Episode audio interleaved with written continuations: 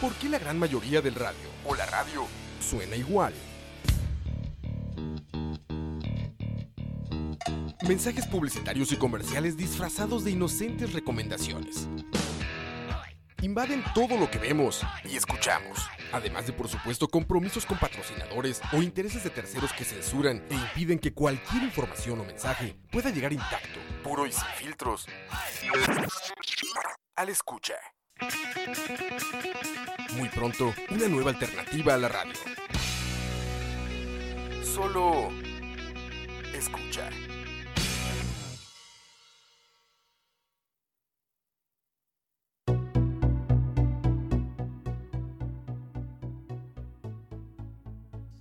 Buenas, buenas noches. Bienvenidos a Malas Decisiones número 32. 32. Hoy me acompaña David Chin. Y en buena teoría Nos va a acompañar, nos van a acompañar otros otros compas. tres invitados que ya han venido, eh, que estuvieron con nosotros en... Salud, Chin.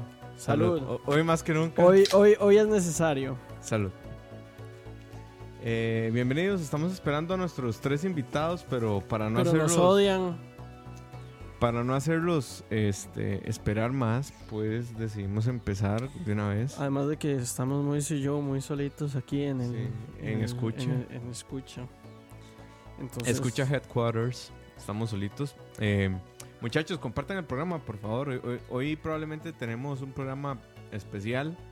Este probablemente dure más de las de la hora que tenemos pactada.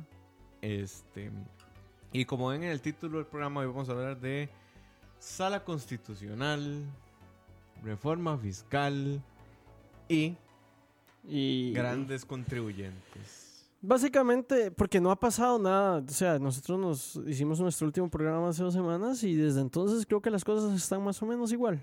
Mm, no. ¿Qué pasó? Es que, no, no he leído noticias estas últimas dos semanas. Vamos a ver. Pasó de todo. Alan y Gustavo, muchísimas gracias. Felipe, saludos. Que estás ahí, que es el rato sin agarrar malas decisiones en vivo. Saludos, muchachos. Saludos, Felipe. Gustavo, Gustavo, sáqueme una duda. Usted que está ahí. Eh, usted fue el que me saludó en la fiesta. Y si fue así, qué pena que no lo saludara bien, pero es que estaba perdidísimo. Qué mala nota, man. No, es que llegó alguien y me dijo, ma, eh, saludos, yo soy fan de malas decisiones. Y yo, hola, ¿cómo estás? ¿Todo bien? Y me dice, sí. Y me tuve que ir como rapidísimo porque estaban otras varas y estaba perdidísimo. Madre, sí, sorry, sorry, Gustavo. Eh, pero bueno, me alegra haberte conocido. Eh, y nada, muchachos, hoy vamos, hoy tenemos tema candente, hoy... Hoy estamos, no de fiesta, porque uno nunca celebra que le, que le cobren más impuestos a no ser de que esté en Costa Rica. No, hoy, hoy, hoy estamos, digamos... No estamos felices, vamos a ver, eh, no estamos felices porque este mm, nos cobran más impuestos. Esa no es la... la, la, la, la- la- Estamos felices porque el riesgo de default de Costa Rica es es significativamente menor. Aunque, Aunque hoy, todavía existe, ¿verdad? Hoy Moody's nos bajó la calificación de, de riesgo otra vez y esa no es una tan buena idea. Pero bueno, ¿qué le vamos a hacer? Eh, hoy nos van a acompañar chiquillos. Si todo sale bien Si todo sale y algún día llegan y no nos dejan aquí solitos. Porque la presa está hor- horrible. Hoy nos va a acompañar Silvia, que la habrán escuchado en nuestro programa de feminismos, en nuestro programa sobre las huelgas y en nuestro programa sobre libertad de expresión, no. No, de libertad de expresión fue mano, fue feminismo, sí. No me acuerdo. Feminismo, huelga y Hay otro más. Poder otro. judicial. Poder judicial. Poder judicial. Y también nos va a acompañar Manu, Sí. que nos acompaña en libertad de expresión. Y nos va a Y acompañar Daniel Daniel, Schuster, Schuster. que nos in- que nos que nos acompañó en plan fiscal como tal en Ujú. el en el que hablamos precisamente del proyecto 20580 antes de que le pusieran 5000 mociones Ujú. y, y toda la vara, pero pero bueno, parece que ya llegaron. Parece que ya llegaron. Ay, qué triste, estamos sin, sin cosito. Mae, hoy no tenemos Hoy hoy no- tenemos tenemos. efectos de sonido, así que no me va a poder censurar las malas palabras. Ah, ahí está. Ah, mae, Moiso, ¿qué estás haciendo, mae? Pues, bueno, para que sepan, Mois acaba de despedazar todo, no sé qué. No, no, yo no toqué nada, ese es el problema. Pero bueno, vamos a ver.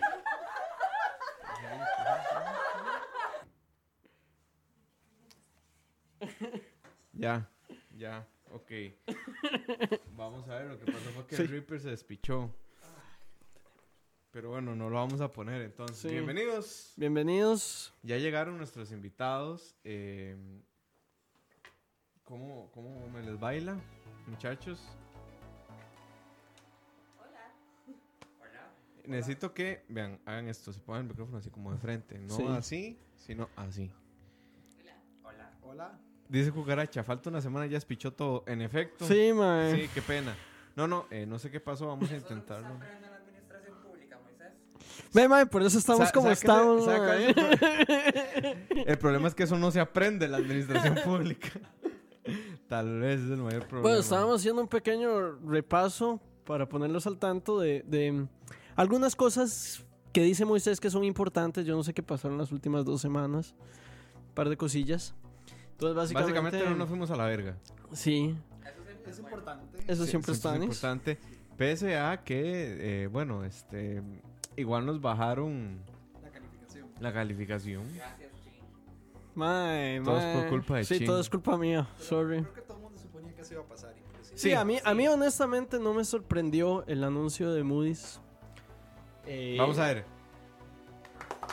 Ahí está. Listo, soy un crack. Ya Moisés arregló todo, mae. Ya me, va, ya me va a empezar a censurar acá. No, no, pero nada. Yo no censuro a nadie. Eh, y bueno, chiquillos, ¿qué semanas, ah? ¿Qué semanas? Eh, yo solo quiero que sepan que los quiero mucho.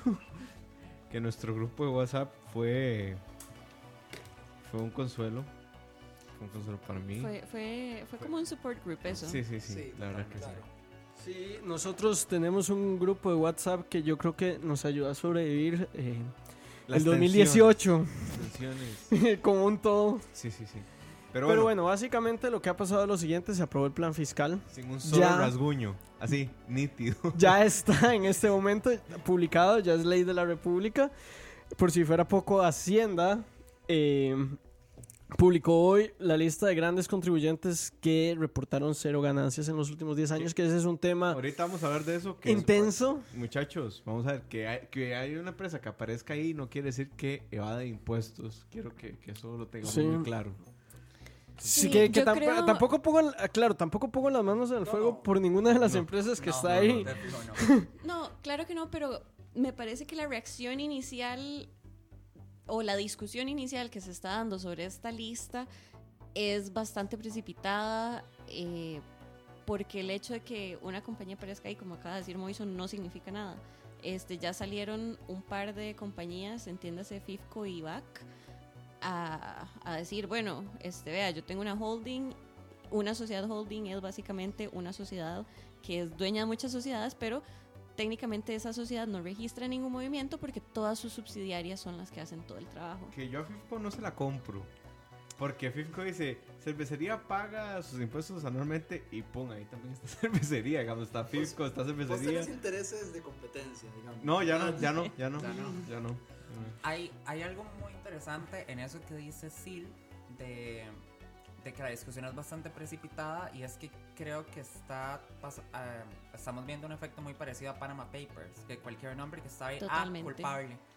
Que este María Luisa Ávila no supera que el semanario la La haya haya nombrado, puesto ahí, y aunque no tenía nada, no estaba haciendo nada malo y, y creo que Básicamente, bueno, razón. pero, pero hay, hay varias razones por las cuales una empresa puede reportar bajas ganancias, o, o cero ganancias, digamos. Eh, la, la más común es esa, digamos, que es una empresa holding, que no es una empresa, digamos, es una empresa básicamente que es, Es un administrador. es un administrador, es una empresa que está ahí para ser dueña de otra empresa, por ponerlo en términos así, y por lo tanto no tiene una actividad comercial como tal y no presenta ganancias. Esa es una razón. También no es, digamos, no es, no es del todo precipitado pensar que una empresa grande pueda no tener ganancias un año.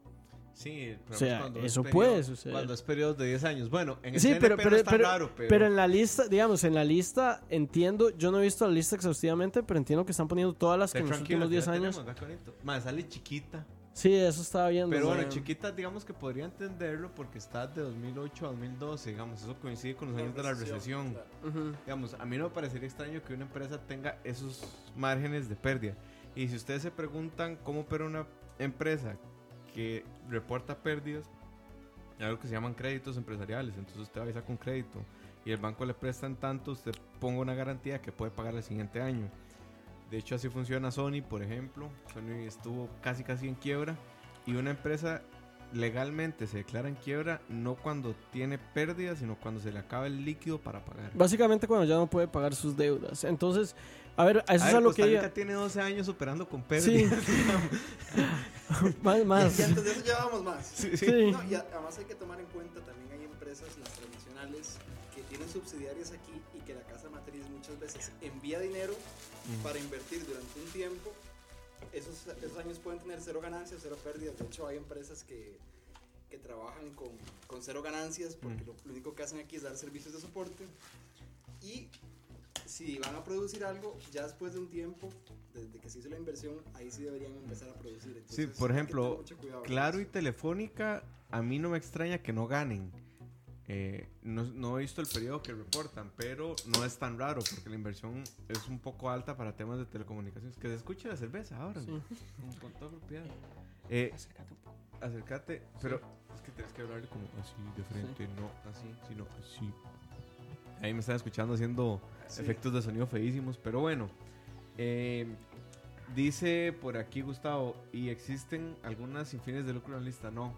No, De hecho, porque no podrían porque no existir podrían del existir. todo. Sí. A mí lo que me sorprende es que existan empresas estatales, porque técnicamente Algunos algunas no deberían reportar renta. Exacto, pero o sea, por ejemplo, hacen, al sale sale Recope, pero Es que sí, no. Re- o sea, y, y ahora con la reforma fiscal, todas. Ahora, no Sí. deja de ser Sí. interesante que eh, tenga uno tenga que estar ahí, no deja de ser interesante que esté Recope porque eh, nos lleva a lo que estábamos discutiendo en periodo de huelga. Este, ¿Será que Recope puede hacer algo para mejorar sus finanzas? Sus finanzas. Dejar su de imagen, existir. Y funcionamiento. sustituyamos abrir el monopolio y sustituyamos Recope por bueno Irene Cañas dice que no que el ICE no está en quiebra eh, hay varios indicadores que parecen Que dicen todo lo que contrario. dicen todo lo contrario aunque una portada del semanario diga que no eh, y varias otras empresas estatales que CNP mae, el CNP Aquí dice, dice por ejemplo Cucaracha, las empresas concesionarias del aeropuerto y la Ruta 27 no tienen ganancias por muchos años consecutivos. ¿Cómo hacen? Yo no pondría las sí, manos no. al fuego Ay, ay, por sí. ninguna de las dos. O A sea, ver, yo, yo sí ¿qué creo cree- que ahí hay, ahí hay dolo es. creo, creo, creo que Dolo. creo que creo Sí, no, que no es culpa creo, dolo, ¿verdad? creo que a mí me gustaría hacer como una aclaración muy muy importante. Mí. Nosotros no estamos en este momento diciendo que estas empresas no están evadiendo. Sí, eso es importante. Nada y, más y- hay que hacer y- como no, la... y no vamos a defender a ninguna, por lo menos yo de mi parte no voy a defender a ninguna de estas empresas. No. Lo único que estoy diciendo, lo único que estamos diciendo es que toda persona es culpable o toda empresa es culpable hasta que se demuestre lo contrario. No, y el inocente. hecho eh, inocente, perdón.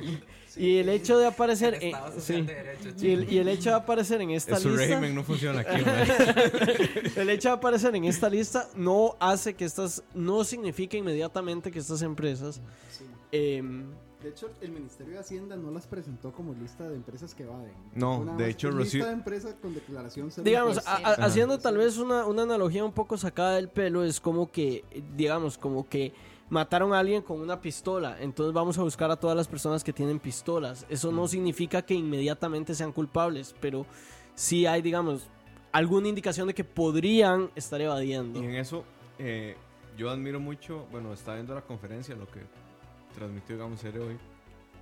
Admiro mucho como la ecuanimidad de doña Rocío Aguilar con las preguntas tan impertinentes que le estaban haciendo hoy en media conferencia. O sea, una periodista, no recuerdo cuál, dijo, es que me parece una falta de respeto para con los colegas que estas personas que están aquí, no sé qué, tuvieran la lista antes. Entonces Rocío le dice, bueno, usted recordará que por esas personas es que hay lista, entonces ellas tenían el derecho de tener una lista antes, ¿verdad? O sea, es, es dos más dos, o sea, ubicate, por favor, ¿verdad? Pero bueno, más allá de eso, este país no te ofrece eso no. No.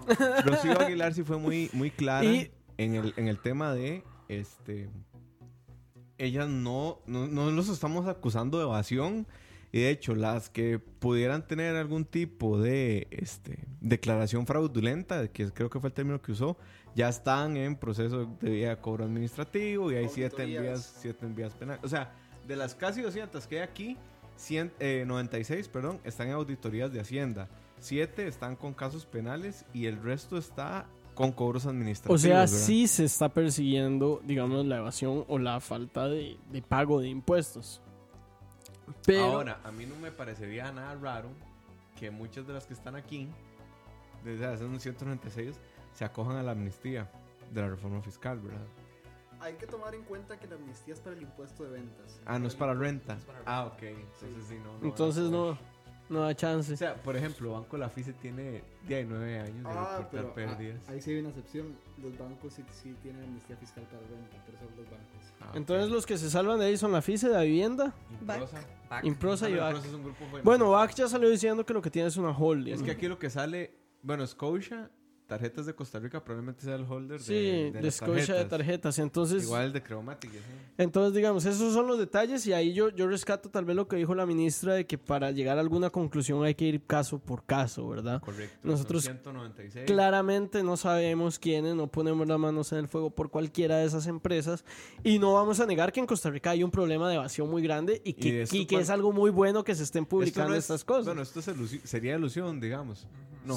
Sí, No, no técnicamente sería ilusión, pero Sí. igual, o sea, el problema de ilusión es probablemente más grande que el de evasión. Sí, y a ver, gente, no, no es tan difícil que una empresa, y, y yo no lo digo en serio con ánimos de defender a nadie, pero es para entender un poco la complejidad del asunto de, de este tema.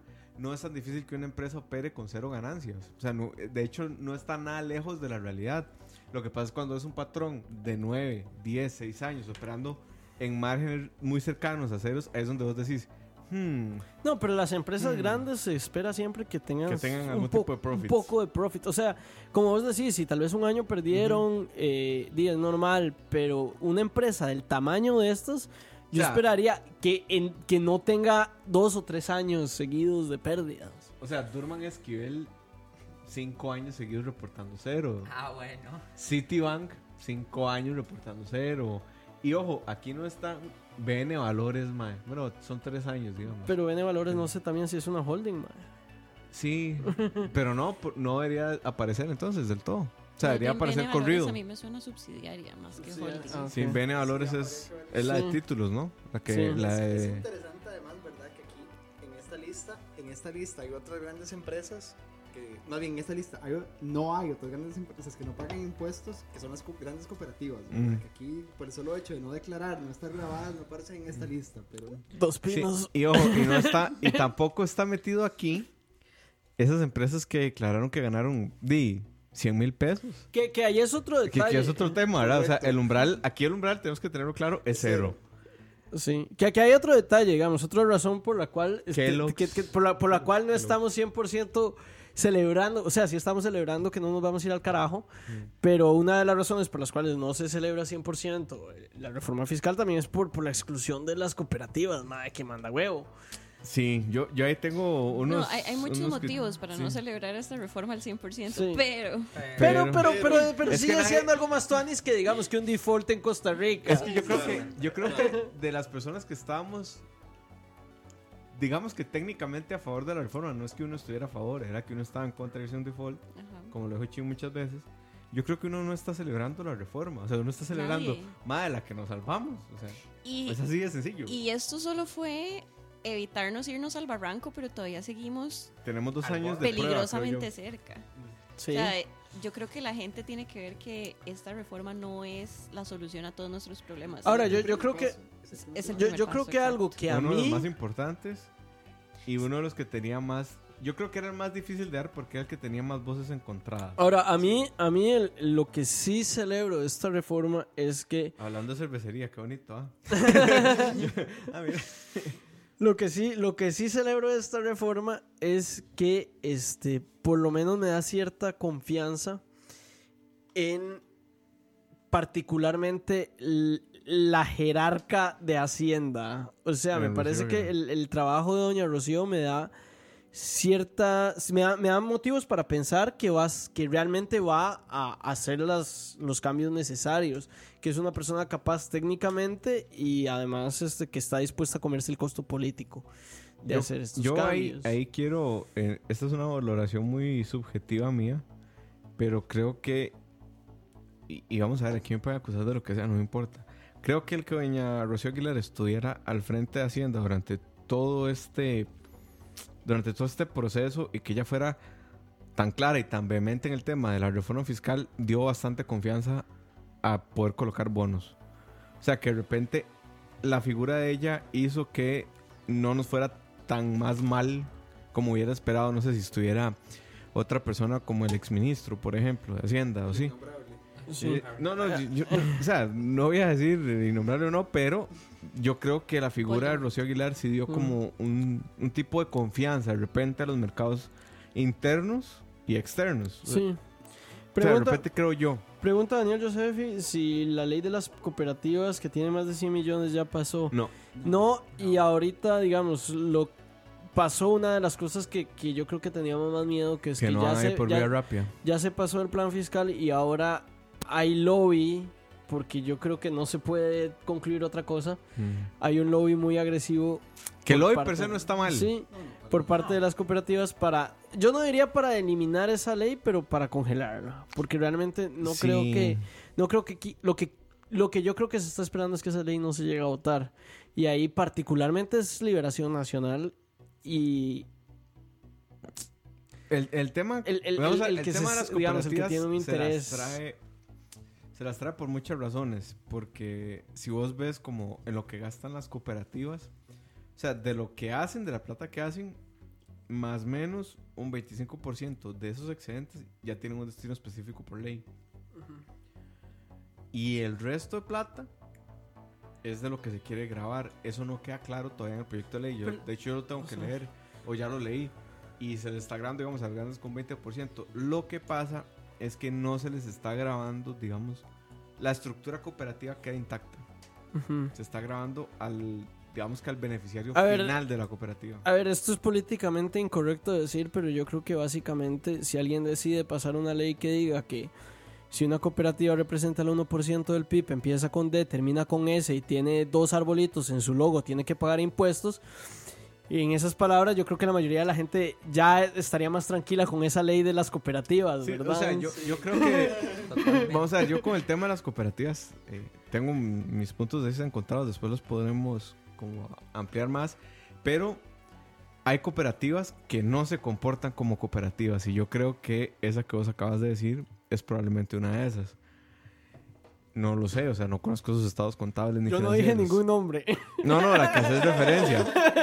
Yo la, creo que la que hace referencia. Pero el, el tema es que, digamos, si vos te vas atrás en la historia a ver cómo surge el cooperativismo y cuáles son sus fines y sus principios, ma, tiene todo el sentido del mundo y demás. El, pro- el problema es que el modelo está muy pervertido a estas alturas del partido. El modelo, Ese es un el modelo se pervirtió por completo, fue, fue tomado también por la estructura de otro partido político para ganar Sí, más. sí, sí, sí. No, y de hecho hay un... Hace más o menos ocho años, no seis. Yo diría que hace más, pero Sí, pero sí. En eso Moiso tiene mucha razón en que hay que estudiar bien el texto para ver qué, porque de la misma forma que no podemos afirmar que todas las empresas que están ahí están deliberadamente evadiendo impuestos, no podemos decir que todas las cooperativas son malignas y que quieren No, hacerle no, un daño a las finanzas del país. hay cooperativas muy buenas en realidad y que hacen cosas De hecho, Yo no sé si ustedes saben, pero cuando se iba a hacer el hospital de Pérez Celedón, se hizo todo un estudio actuarial eh, sobre cómo iba a entrar la caja al- a, Pérez Celedón. Y el estudio llegó a la conclusión de que la caja sin Cope Agri, que es una cooperativa, no, no, que es una cooperativa de, de- de la zona, que tenía que entrar en conjunto con Cope Agri, porque, por ejemplo, por caso, Cope Agri tiene un centro de salud en donde te cobran más o menos 10 mil colones la consulta médica. Entonces la caja no puede entrar a competir, digamos que con Copeagri. La idea era que entraran como en Una en una alianza, digamos un mix público-privado. Por eso mismo, porque de repente Copeagri sí es una cooperativa que cumple con esos principios. Pero así como está Copeagri, hay un montón que no lo hacen, ¿verdad? Entonces, es un tema que se las trae. Podríamos de repente un día intentar chin, traer a, a Martínez para que... Está difícil, yo sé, pero para que nos explique su posición y traer a alguien que no esté a- que, que esté en contra. Dice Silvia que ya viene a ese. No, no, que yo pueda ayudar a buscar. Ah, a- ok, imagínate. Ahí está. Por más, por más que podamos decir que sea necesario o que no, porque di, toda opinión es válida, respetable es otra cosa, pero es válida. em, creo que es sumamente, es bastante importante. Figuras como por ejemplo María Inés, que se creó su propio hashtag con la, cuando tenía la moción. No. A ver, no estoy diciendo que María Inés sea buena o que sea mala. No, no, yo sé, pero Nada más estoy diciendo. la que- gente debería aprender a usar los hashtags, es lo que digo yo. Sí, totalmente. Bueno, pero bueno, que María Inés se quiera echar esa bronca, yo creo que es sumamente positivo porque hace que Rocío pueda concentrarse en marzo en llegar a volar el empleo público y todo lo que quiere presentar después. No, Entonces, Sí, que esa es la próxima huelga. Y ella inició Sí. una conversación que hace mucho se tuvo que haber Ya se tenido, dijo, así ¿verdad? que hashtag incluido You Go. Girl. Sí, Sí. sí, you go, girl. Sí, y el tema, bueno, la próxima huelga que es por empleo público. Que ya yo- se anunció, digamos. Sí, no, ya, se ha, ya. no se ha presentado el proyecto y ya se anunció, pero, Pero yo- los sindicatos sí están muy abiertos al diálogo el siempre. problema, el problema, ¿sabes? Es que yo ahí sí veo. Vamos a ver, yo no creo que hayan aprendido nada de esta última huelga, pero. eh, Ni de esta ni de... De ninguna. sí, exacto. El asunto es que yo creo, eh, para ser muy honesto, que esas sí van a tener muchas declaratorias de legalidad. Porque ahí sí hay un conflicto patronal importante. O sea, ahí sí es un tema obrero patronal. Y ahí no estamos hablando de una huelga Sí, yo- política como IT. Yo creo lo mismo, pero toca hacerlo. Sí, sí, que toca ahí. ¿no? O sea, la- mi solución es que de repente di, se incluyeran desde antes para presentar el proyecto de ley a los sindicatos. Pero es que también con qué condiciones los vas a incluir si, si nunca han estado en una disposición real al diálogo. Pero bueno, celebremos muchachos. Todavía tenemos un país que por el cual Incluso, celebrar. O sea, sí, toca hacerlo, pero a la, a la vez creo que nos podemos alegrar un poquito de que probablemente vamos a tener reales declaratorias de ilegalidad si el Poder Judicial cumple con Mm. su función y no empieza a tomar criterios no vinculantes para resolver. Sí, que, Este, pero juzgando a cómo se dieron todas las huelgas de este tema, o sea, probablemente se van a, A ver. no organizar de la misma forma y salir a la calle igual A ver, desordenados. Yo, yo, yo sí tengo que admitir que, que, que, que sí, a ver, malas decisiones básicamente nace porque después de la, digamos, durante campaña presidencial, Moisés ya habíamos hablado durante campaña presidencial, nosotros dijimos como, "Mae, hay que, hay que hacer algo. sí, hicimos un video ahí súper cutre y todo el mundo lo vio al parecer. Sí, y era, y era, y el, y el tema era precisamente el- el- la situación fiscal de Costa Rica. Entonces, al, al haber pasado el plan, tengo que admitir que sí hay más Se tranquilidad. acaban en malas decisiones. Bueno, adiós. No, sí Programa de hay- despedida. no, sí hay más tranquilidad en mi ser, o sea, sí estoy más tranquilo. Pero, Al cardiólogo de Ching le gusta esto. pero, di, la vara todavía está, estamos en alitas de cucaracha todavía, y eso no hay que Hay perderlo de hacer. cuenta. Muchísimo. Dice por aquí Jeffrey Araya, pregunta fuera del tema. Ahora que Albino se pensionó y, está, y esta huelga acabó, ya el MAE no tendría nada que ver con sindicatos, o sí, vamos a ver. ANEP, eh, creo que en tiempos de Albino, probablemente sí en tiempos de Albino, o sea, Albino tiene casi los Todo mismos años de estar ahí que ANEP de, ANEP. exi- de existir, ¿verdad? Eh, ANEP contempla dentro de su estatuto que los pensionados pueden ser parte de su, de su Sí, junta no, él- directiva. Ay, ¿en serio? Él Sí. está en el cargo Ay, hasta el Dios. 2000, 2020, 2022, algo así. Sí, y vamos a ver, yo quiero que sepan una cosa. pero una pregunta, si Albino queda presidente de la república, tiene que renunciar a... Fijo, fijo, el MAE modifica el estatuto apenas lanza Bueno, la quiero que candidatura. sepan para- que Chin no va a volver a malas decisiones en su comentario. No, y vamos a ver, también no es que la alternativa al vino sea mejor, ¿verdad? O sea, la ¿Quién única... es el heredero al...? No, no, no, no, no. No, o sea, la, la gente que le oposición... compite al vino es el PT. Es el PT. Sí, sí, pero en ANEP. Hay que, Ajá, en no, ANEP. pero hay que entender que ANEP son Albino y 10 viejos más. Ujú. Albino en realidad lo que es es una figura mediática que tiene el apoyo a veces de otros sindicatos y ahí es donde se hace todo este... Es un viejito loco. Sí, sí. Y o sea, que, perdón por decirlo así, pero... No, no, pero, si digamos, y que el- está legitimado por algún motivo que yo desconozco, pero... A ver, a ver para, para mí, Albino y Juan Diego Castro son dos más que ya se chocharon con el tiempo, mae. O sea, Sí, puede ser. Y José Miguel Villalobos. Y que ciertos medios no se dieron cuenta. por ahí, por ahí llamando. metería Corrales también, mae. Eso es cierto. O sea, Todavía Albino tiene. O sea, ahorita Albino tiene una validez, digamos, algún tipo de validez rara dentro del gremio. Yo dudo mucho porque amigos míos que son sindicalistas, porque sí, tengo amigos sindicalistas, eh, me dicen que Albino es una figura dentro del movimiento completamente deslegitimada. Que ellos lo que dicen es que los medios lo siguen entrevistando porque quieren deslegitimar el movimiento sindical. Dice Si Cucaracha, esa es la estrategia, lo hacen brillantemente y el otro día ahí se pone dice pa' que Cucaracha que Albino inventó ANEP para estar en ANEP. Pues sí, algo así. Básicamente. Pero no hay ni un solo liderazgo al- alternativo en este movimiento John Vega. Bueno, ya me voy, chao. bueno, pero Yo- del país. Dice, De dice vida. Josefi, los del PT detestan al vino. En efecto, ¿y saben por qué lo detestan? Porque creen que está en contubernio con el gobierno neoliberal. Es por eso. También es porque el PT odia al PT y a Pablo Lazo. ¿Cómo es el chiste? Que, hace, que hacen dos troscos en una isla. Tres partidos. partidos. Yo quiero aprovechar que, estam- que estábamos hablando ahora de cómo surgen malas decisiones, de figuras deslegitimadas y de sentencias Ah, ya me voy. Figuras deslegitimadas, ya me voy.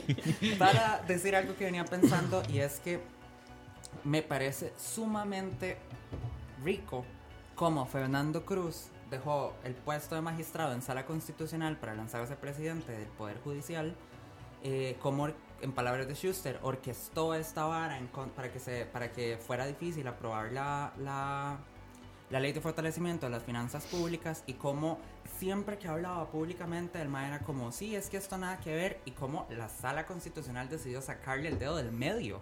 Sí. Porque- Eso, eso- eso es algo muy curioso porque fue unánime. Mano, dice que, estoy, dice que estoy lejos. Entonces, Ok, voy a creo que. es- acercarme. ¿Saben, ¿Saben a quién no me sorprendería? Y no vi ahí. Al Club Sport Cartaginés. Está lejos de ser un gran contribuyente. contribuyente. Pero no, digamos, a ver, ya, perdón, Cartagos. No, no, saludo a. Cachorro. Saludo a Cachorro. yo no sé qué esperaba Fernando Cruz con la presidencia de la Corte Plena, que es un órgano administrativo y no jurisdiccional. Pero yo lo pienso en términos estratégicos. Si el MAE quería traerse abajo este tipo de varas, pudo haber logrado más con un voto salvado que se podía citar después para otros procesos que ahora que perdió total, total poder de decir Yo, algo. yo creo que Fernando estaba esperando realmente que la sala le iba a seguir el juego. Ahora mi pregunta es. Y falló. Falló, no, no, y por dicha. Ahora mi pregunta es, este.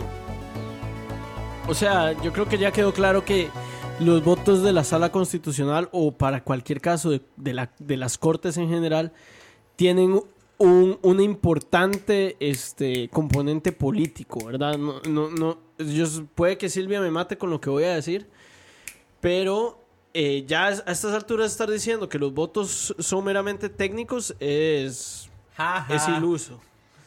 Sí, es, es la utopía, pero... Sí. Entonces, tomando en cuenta eso, ¿hasta qué punto? Utopia. Utopia. Utopia. ¿Hasta qué punto, eh, mae, también el hecho de que haya sido unánime fue a propósito? Fue para decirle a Fernando Cruz, mae, no, no, no nos cuadra. O sea, para mí hay un componente personal ahí, a veces siento.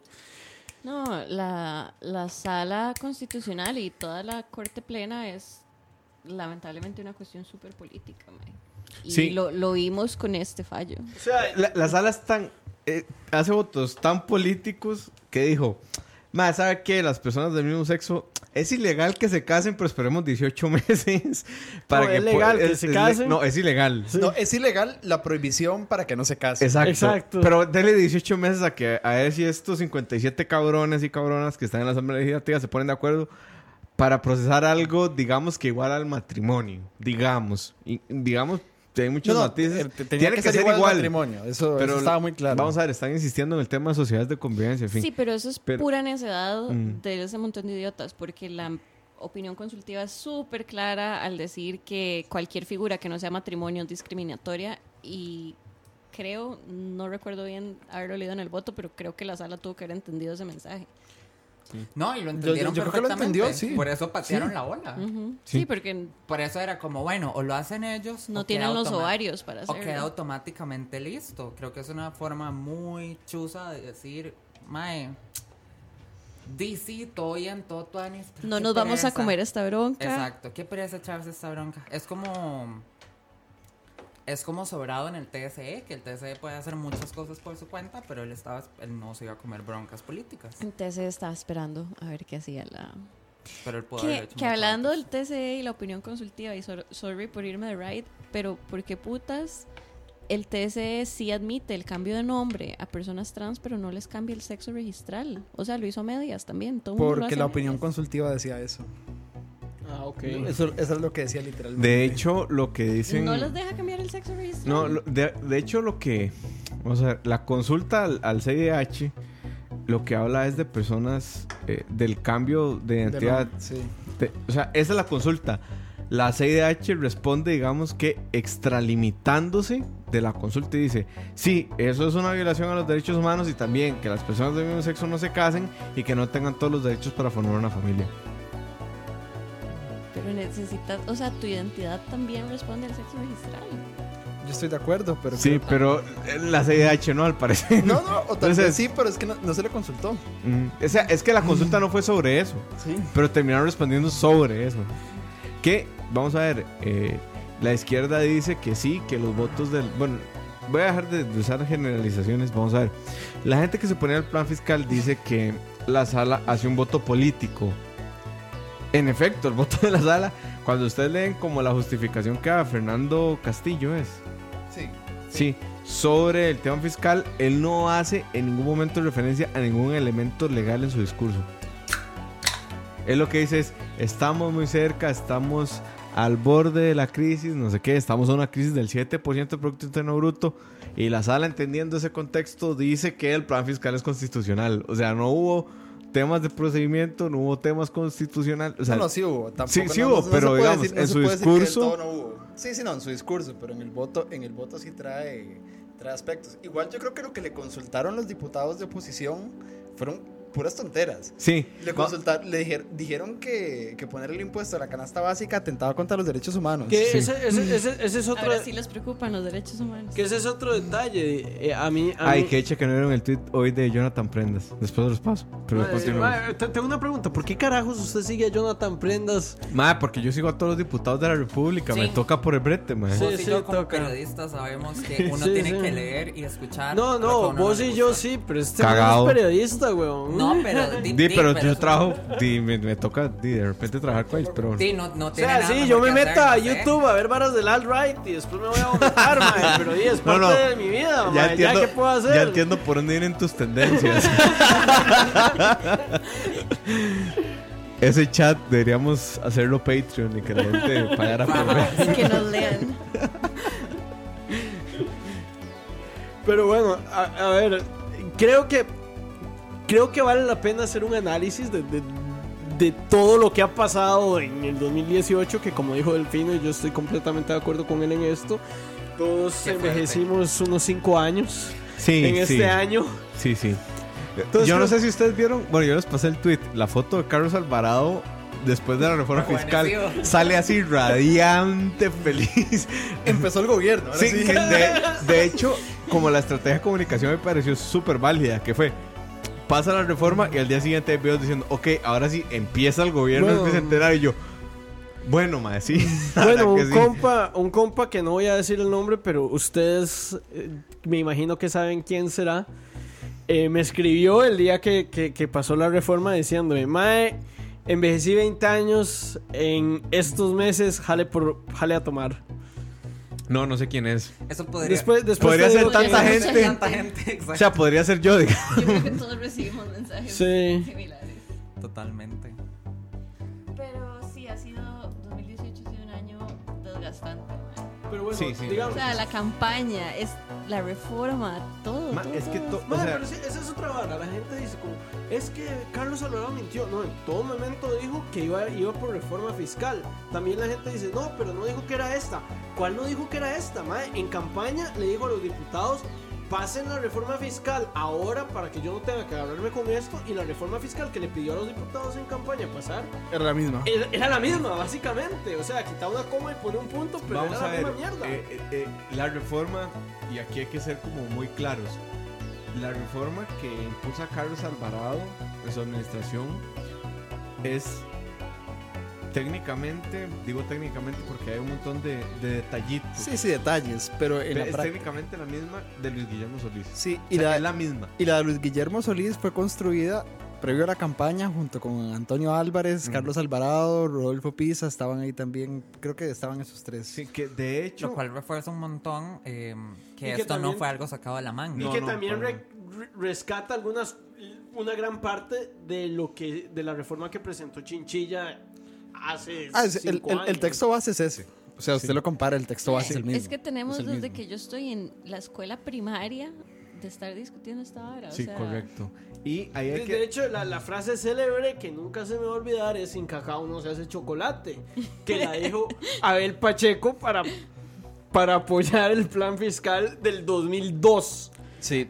Que, que de hecho fue Miguel Ángel Rodríguez quien, quien, des- quien, quien después, del, después de pasar una pequeña reforma del año 2000 eh, dice, bueno, no, tenemos que hacer un plan fiscal estructural y dijo que yo siento como las bases y se lo dejo al próximo gobierno. va- Y, y no, y no puede ser antes de, de- de Miguel Ángel, porque el que estaba antes era, era José María Figueres, que sí pasó un plan fiscal. Y el, y el tema con Miguel Ángel es que, vamos a ver, yo recuerdo que en campaña, cuando estábamos Chin y yo discutiendo en WhatsApp, yo le decía, ma, es que a mí lo que no me, lo que no me cuadra, lo que no, lo que no me termina de, de amarrar es que Carlos dice que hay llamar a mesas de diálogo para el plan fiscal. Y yo decía, ma, es que no hay tiempo. Y Chin me decía, sí, no hay tiempo. Y lo traigo a colación porque en el gobierno de Miguel Ángel Rodríguez Sí se hizo. se hicieron mesas de diálogo La concertación nacional. la gran concertación nacional que sacó un documento que llegó un, un, un gobierno que no era PUSC y lo mandó por un caño, más así sí, fue como, hace para la picha, esto no sirve. Mae, aquí dice Cucaracha que gracias porque le hice recordar que, que Abel Pacheco fue presidente. Sí. Hay un video ¿Quién- por ahí en The olvidarlo? Shitposters Guide to Costa Rica. Más la mejor página de memes la de la mejor página historia. de memes del, del país. En el que Abel Pacheco está tratando de decirle a Carlos Alvarado cómo pasar la reforma. Sí que, eh, vamos a ver, eh, Abel Pacheco dice, ok, si no me aprueban el TLC, me, me siento en la galleta. Y no se lo aprobaron y el madre en serio se sentó en la galleta. No, la reforma. La reforma fue que dijo. Sí. Entonces, y se sentó en la galleta. El se fue Oscar Arias. Ah, el TLC fue buscar, es cierto. Que, que Abel Pacheco. Que ya llegó montado en la galleta. Madre, que Abel Pacheco, que Tanis, el mae, yo me acuerdo que así como faltando dos meses para que dejara de ser presidente, salía diciendo: Ya quiero que termine este suplicio de ser presidente.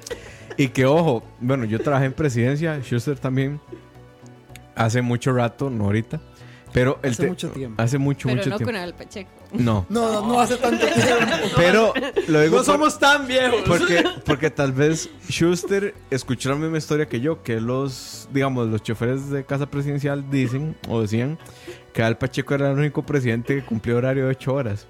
Él entraba a las 8 de la mañana Se va a las 5. y se iba a las 5. O sea, él era presidente 8 Mae, aquí hay, ¿Qué aquí hay oro, aquí hay oro, suave. Daniel Joseph dice que Pacheco se unió a las fuerzas calderonistas para hacerle un golpe a Pepe. Uh, No, no, sí, sí, eso es cierto. Eso es y que el tío abuelo de Daniel luchó contra Pacheco, mae. Abel Ay, ay, Pacheco ay. fue, fue guerrillero, si usted lo quiere ver de esa, de esa forma. A ver, hemos tenido políticos que han sido guerri- A ver, guerrilleros. bueno, a ver, mi abuelo, mi O sea, abuelo no fue guerrillero liberacionista, mae. O sea, no es tan difícil. Claro. La historia de Costa Rica es muy reciente como para decir que no hemos tenido. a mí me habían dicho que Laura Chinchilla en su época iba a dejar este, Ah, sí. no. suministros a, a Nicaragua. Sí. De hecho, yo tengo un profe que Wow. yo tengo un profe que contaba historias de, de la expresidente eh, cuan- en sus épocas de hippie, ¿no? Bueno, Es Manuel. gracioso porque yo, yo conozco, yo, yo he escuchado de, primer- de gente que vivió con Laura de esas épocas y las historias son muy distintas. Bueno, Man- Man- Manuel, Manuel y yo tuvimos un profesor que sí fue muy guerrillero, o sea, sí fue Ah. guerrillero fuerte de que el MAE falsificaba documentos para el Farabundo Martí de Liberación Uf, Nacional en El Salvador, Ah, mae. yo de también tuve de eso. De hecho, de, de hecho, tuve un profe que tuvo que escapar del Salvador. anécdota, ¿Quién? anécdota, sí, cierto. anécdota curiosa, ahora que Ching menciona a Regueira, un saludo a Regueira, aunque dudo que esté escuchando esto. Y, y dudo que Podcast esté muy neoliberal. feliz si, si- si nos está escuchando. De fijo no lo está. Es un Eh, podcast neoliberal Regueira, y facho. Digo, en Twitter nos dirían así, cierta persona, ustedes saben de qué estoy hablando.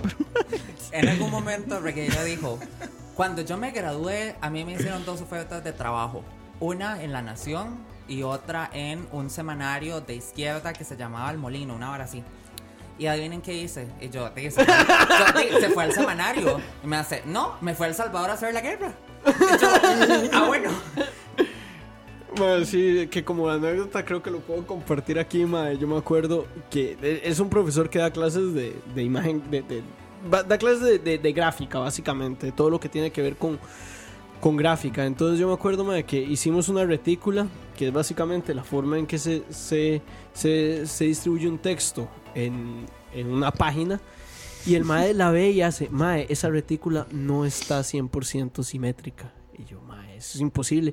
Y toda la clase juraba que estaba 100% simétrica, excepto el mae. Entonces la metimos en Photoshop y el mae tenía razón. Ay, mae. Y ahí fue donde me dijo, viera "Di, el mae, es que yo, yo hacía eso. viendo. No, no, mae. No, no, no, no. Compartí, compartí. Ay, bueno, bueno. Es que se sale del tema. Así, ya. Creo que Mae, ya no un sé. toque. estamos- Eh, Estábamos hablando de la reforma fiscal. No, no, no. Es que Malar está así. Eh, Estoy en Twitter viendo porque hay, hay opiniones encontradas respecto a la lista. Como por ejemplo que una empresa que vale 300 billones de colones declara en cero. Y estoy hablando de Florida. Pero bueno, hay un tweet de un señor apellido Toruño. Ah, del PlayStation. Ajá. ¿Qué cosa del PlayStation? Léelo, porfa. Yo, yo, yo, yo trato de no seguir a personas. Yo no como lo sigo, Yo no lo sigo, pero a mí me lo mandaron y me hizo mucha gracia. la Dice, yo haré un sorteo, ¿verdad? Por lo que voy a sortear un Play 4 entre todos los que me den follow acá en Twitter y me envíen un Screenshot. SS. Screenshot. El sorteo será transmitido en vivo el domingo a las 7 de la tarde por mi cuenta de Instagram, Brandon Toruno. Denle retweet, no. participen y muchísima suerte. Sí, es en serio, eso pasa en Costa Rica. Pero bueno, sigamos ya.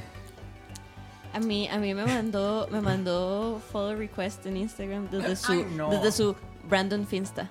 No. Porque la gente tiene un fiesta. Pe- Esa es perdí mi oportunidad de ser primera dama, maes. Qué pereza. Usted la dejó ir. Usted la dejó ir. La Arrepentida. dejo ir.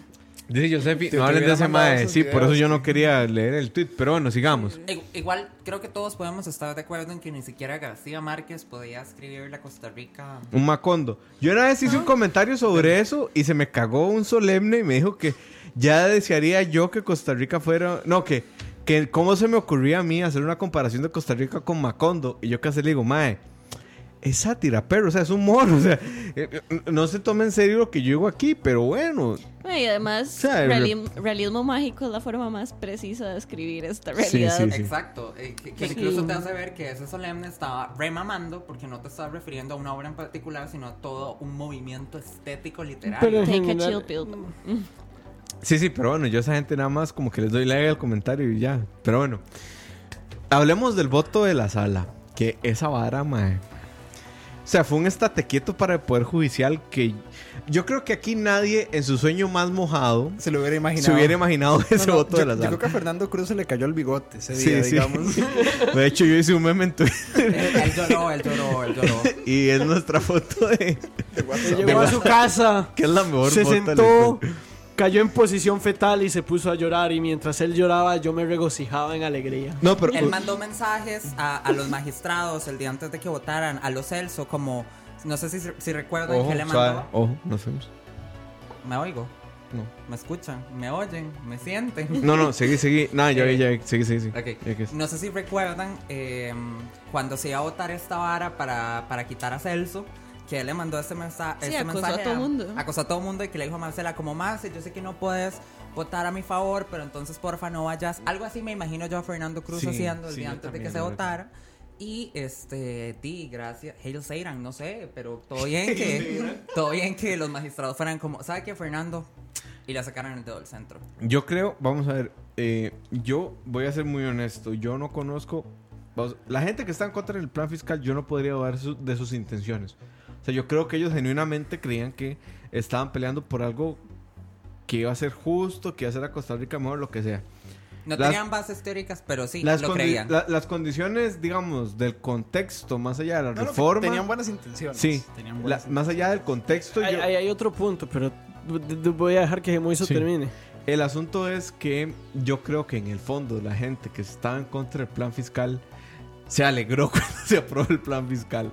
O sea, yo creo que también entendían la gravedad del asunto. Es que, es que también pasa algo, ¿verdad? Eh, el hecho de que el plan fiscal se rechace. A ver, el plan fiscal no, no va a hacernos más ricos. No va a hacer que de Costa hecho, es todo lo mejor. contrario, Todo nos lo No, no, a no, todos. no, no va a hacernos más felices a ningún costarricense. Entonces, el hecho de que se de- digamos, de que se apruebe el plan fiscal le permite a mucha gente decir, Mae, este, esto pasó por el plan fiscal. Y, y ignorar básicamente cuál era la alternativa, ¿verdad? Que, que eso... Es cierto, los hubieras no existen. Nunca vamos a saber qué hubiera pasado si no se pasa el plan fiscal. Por dicho. Default. Sí, pero o sea, no, no, Es eh, imposible, default- sí, sí, igual es default, digamos, no es un no hay, no hay una opción para default. Pero lo que voy a decir, los hubieras no existen. Entonces, eso también te permite como tener cierta conciencia, ¿verdad? Saber, mae, esto que pasó fue malo y yo estuve en contra de esto, pero está sacando de, contexto la vara muy, muy fea. Y también yo siento que mucha gente que estaba en contra del plan fiscal era muy rápida en presuponer que quienes creíamos que el plan fiscal era la mejor opción para Costa Rica, que de nuevo no es que estamos a favor, eh, inmediatamente significaba que estábamos apoyando a, a- a que el país fuera más, más desigual o apoyando a a los, a los Neoliberalismo grandes. puro y Eh, sí, el ne- neoliberalismo que yo ya he hablado diez mil veces que para mí el neoliberalismo es una es un hombre de paja, mae. Todo lo malo va a ser neoliberal. O sea, Sí, la está rebosando en su corazón. a- aquí ya voy a ya- Ahí viene. mae, ¿cómo carajos? Cuando yo entré a la U me dijeron, el neoliberalismo es es que edición, ¿verdad? Siga, siga, chicos. ¡Censura! No, cuando yo entré a la U me dijeron, el, neoliberalismo- es la idea de que el gobierno no tiene que, ingre- que, que- que ingresar en la economía, que O el sea, gobierno tiene que... son toque. Disculpa a la gente que nos está escuchando en Spotify, ya se quedó sin oídos. y a los que están en vivo también, pero bueno. Bueno, cuando yo entré a la U me dijeron, man, el neoliberalismo es la idea de que el, de que el gobierno no tiene que meterse en la economía, la CFE, toda esa vara, que sí, hay gente que lo piensa, yo no soy. Liberalismo sí, sí. clásico. Ay, liberalismo clásico. Sí. No vara. neoliberalismo. Ok, todo eso, eso me dijeron que eso era el neoliberalismo. Y yo, mae, un chamaco que sale del cole y entra a la U y le dicen eso, Dios, no se lo cree, mae. Y después llega Laura Chinchilla y dice, vamos a pasar un plan fiscal y me dicen, eso es neoliberal y yo me quedo, mae, ¿cómo carajos algo que aumenta el tamaño del Estado es neoliberal? Y hasta la fecha nadie me ha Mae. podido responder eso, A mae. Oscar Arias le dicen neoliberal y plan escudo.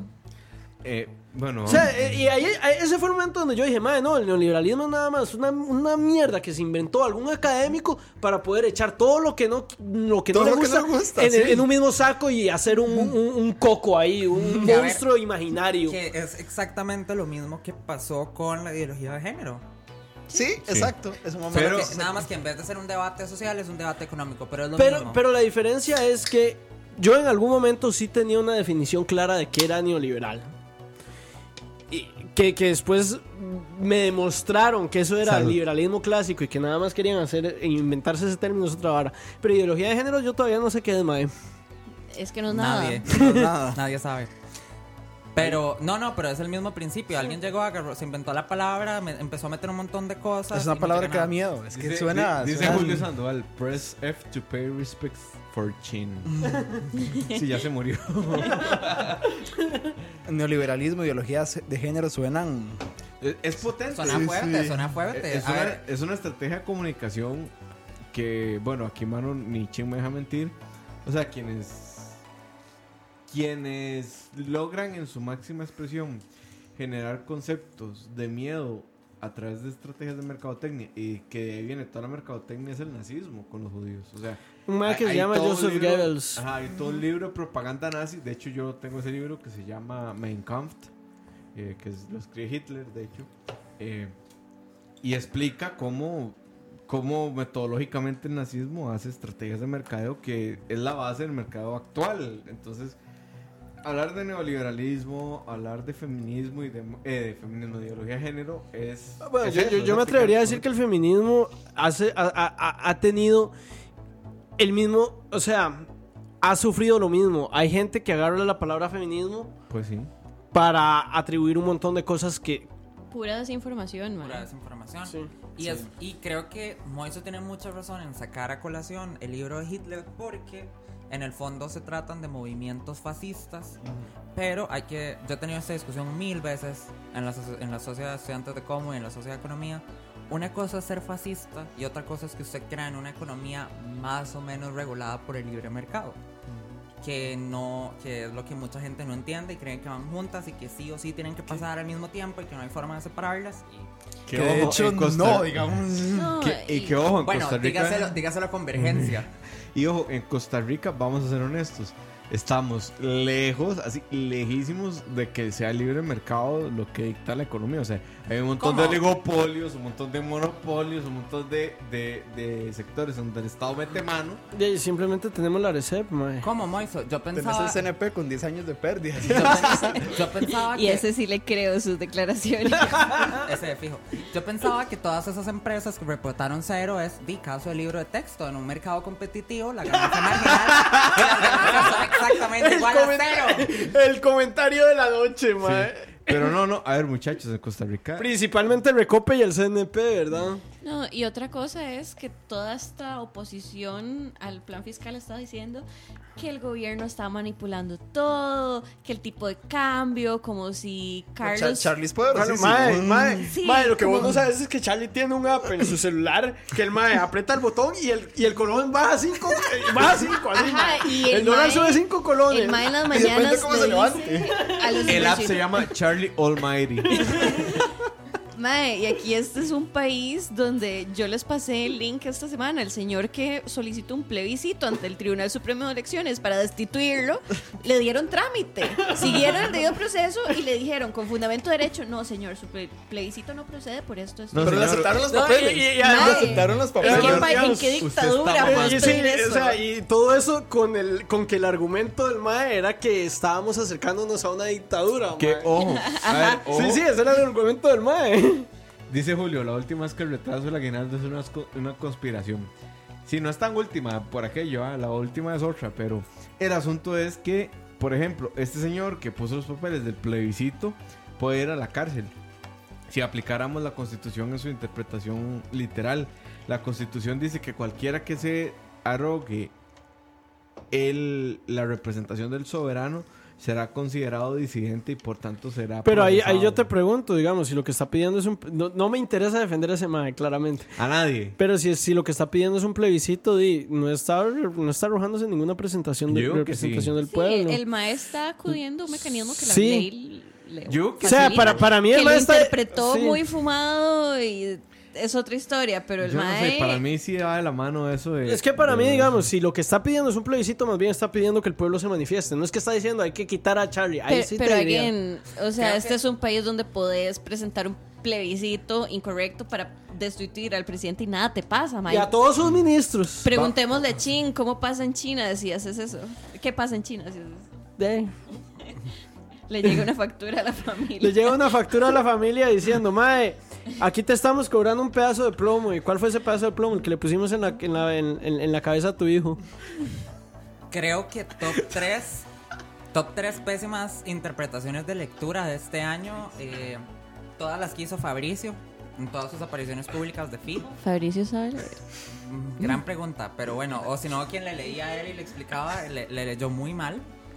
La segunda, eh, claramente este amigo del plebiscito. Y la tercera, di, creo que podría ser Franji. Qué- Yo qué creo que- complicada de esta fijo- señora. Pero de, fijo, pero de fijo sí es, es, es una vara súper densa de cómo en Costa Rica nada más. A ver, a mí me alegra mucho porque creo que es muy sano para la democracia que la gente sepa que hay debidos procesos y que hay mecanismos y que se puede incidir y que no todo depende de, de esta, esta figura extrañísima que la gente se inventa del grupo de los poderosos que toman las decisiones por todo el mundo. No, Bilderberg. efectivamente. Ajá, ajá. Efectivamente uno puede El llegar club a de. Bilderberg. El problema es, tío, obviamente, Mae, tí, para incidir uno tiene que hacer las cosas bien y uno tiene que leerse un par de leyes y tiene que saber escribir y Sí. tiene que saber fundamental. Sí, sí. Claro, pero todo este movimiento de oposición a la reforma era básicamente una cuestión reaccionaria y Era bastante, fundamentada. Incluso, Que, eh, vamos a ver, yo recuerdo que cuando estaba hablando con Chin, eh, sobre el tema de la reforma fiscal, las elecciones y demás, que bueno, Chin tuvo su voto y yo el mío. O sea, diferían por muy poco, pero bueno, no votamos por la misma persona. El punto es que cuando entra Carlos Alvarado y los diputados dicen, no, el plan fiscal que venía no se va a aprobar porque nosotros como representantes del soberano tenemos que conocer lo que se va a votar. Yo recuerdo que yo en ese momento a Chile le mandé un mensaje y le dije, se cagó el país. ¿Por qué? Porque había sido un proceso con Luis Guillermo no, había sido tan desgastante porque había un consenso de voluntades mayor de repente. Ahí fue que él falló porque. Eh, No me dio los tiempos, lo que quieras, pero entonces yo recuerdo que, digamos, como en relación con eso, yo le decía, ma, es que la cagamos. O sea, la cagamos porque no podemos estar conociendo el plan fiscal otra vez. Eso es una basura. Y entonces, ¿por qué va en relación con esto? Porque si los sindicatos proactivamente hubieran estado realmente interesados en el tema de las finanzas, desde que Luis Guillermo propuso su plan fiscal, hubieran pedido un espacio en la discusión. Pero Pero- no lo hicieron hasta que vieron que había un capítulo que decía empleo público. Eso lo que revela es que a estos madres no les importa el bienestar de este país en lo absoluto. Pues Los- sí. Los madres lo que estaban era persiguiendo, agarrándose con las uñas a los privilegios que les quedan. Ma- Y, a su cuota de poder. y a su cuota de poder. Que esa sufrió un golpe, pequeñito, No, no, no fue pequeñito. Como di, pasaron de ahora nadie tiene ningún tipo de credibilidad. Sí, y yo creo que Enhorabuena, mae. yo creo que no que no que no hubo una estrategia nunca no solo Mae. vamos a ver cuando usted gana unas elecciones usted tiene una estrategia para llegar al poder, pero tiene que tener una estrategia de poder cuando gana.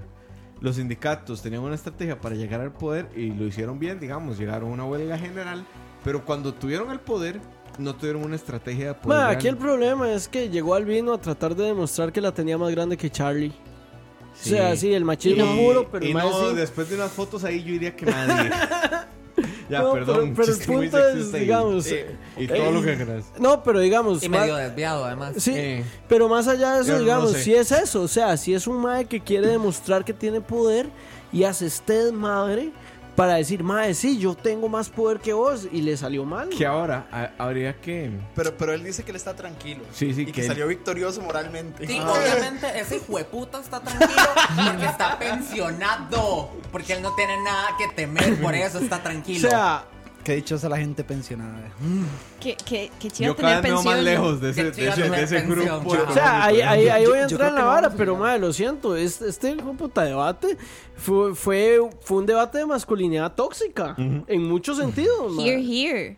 Y hay que rescatar las palabras de Sil. Mae, los va- para que se arreglara Eso. la vara había que poner a una mujer en el cargo. Amén y like. Este, Rocío Aguilar, por siempre y para siempre, eh, tiene un altar en mi casa. Yo lo No, y también- Carolina Hidalgo. Carolina, también hay que Carolina reconocerle también. mucho a Carolina. Sí. Sí, ¿verdad? Como Que que, hay un innombrable en Twitter de un cierto partido Y profesor universitario. que no sabe distinguir entre metodología inductiva y deductiva, que da clases de metodología más, que intentó como aminorar el, el logro país, intentó hacerlo un logro partidario y de ahí todo el mundo se le fue encima. Yo me pregunto, cuando ese señor hizo ese tweet, ¿no había nadie que estuviera estafando que lo pudiera llamar en ese momento? Porque digo, Qué bueno. Sí, no, realmente. Fue muy... Yo creo que este proceso lo que nos deja de positivo, aparte de que el país no se a la verga, es que todavía todavía tenemos dos años, todavía hay oxígeno. Lo que nos deja muy claro es que nos da a entender que hay gente que realmente se suda la camiseta, que bretea por el país, que quiere lo mejor para el país y que bretea pensando en el país. Y hay gente que bretea con fines meramente electorales y partidarios y quedaron retratados de pies a cabeza. Mae, y Moiso, eso es lo que nos tiene aquí. O sea, si la gente breteara por el bien del país y no breteara pensando en la siguiente elección, no hubiéramos durado casi 15 años en pasar este fucking plan Correcto. Y, fiscal. y- y- y- y- y- y ahí yo, ahí yo, sí, ahí, Yo ahí- estaba ahí- pensando en yo, mismo. yo lo mismo iba a pensar. Para mí el que quedó mejor retratado fue Villalta. Sí. Y para mí contrasta con Villalta la figura de Mora, de Patricia Mora, Sí. que yo, digamos, después de este proceso sí me da la impresión de que Patricia Mora Ah, se comió todas las broncas. Que... Sí, o sea, Patricia Mora Sí, me sí. parece que sí es una persona que, que en su ser está buscando el bienestar del país. supuesto. Villalta para mí quedó retratado como un mae que lo que buscaba era el, Y Edgardo Araya. el- sí, buscar Ah, no, pero eso es ganar capital electoral fácil. Ahora, que tal vez quería ganar capital electoral fácil para después agarrar más fuerza y poder pasar sus proyectos, eso es otro punto.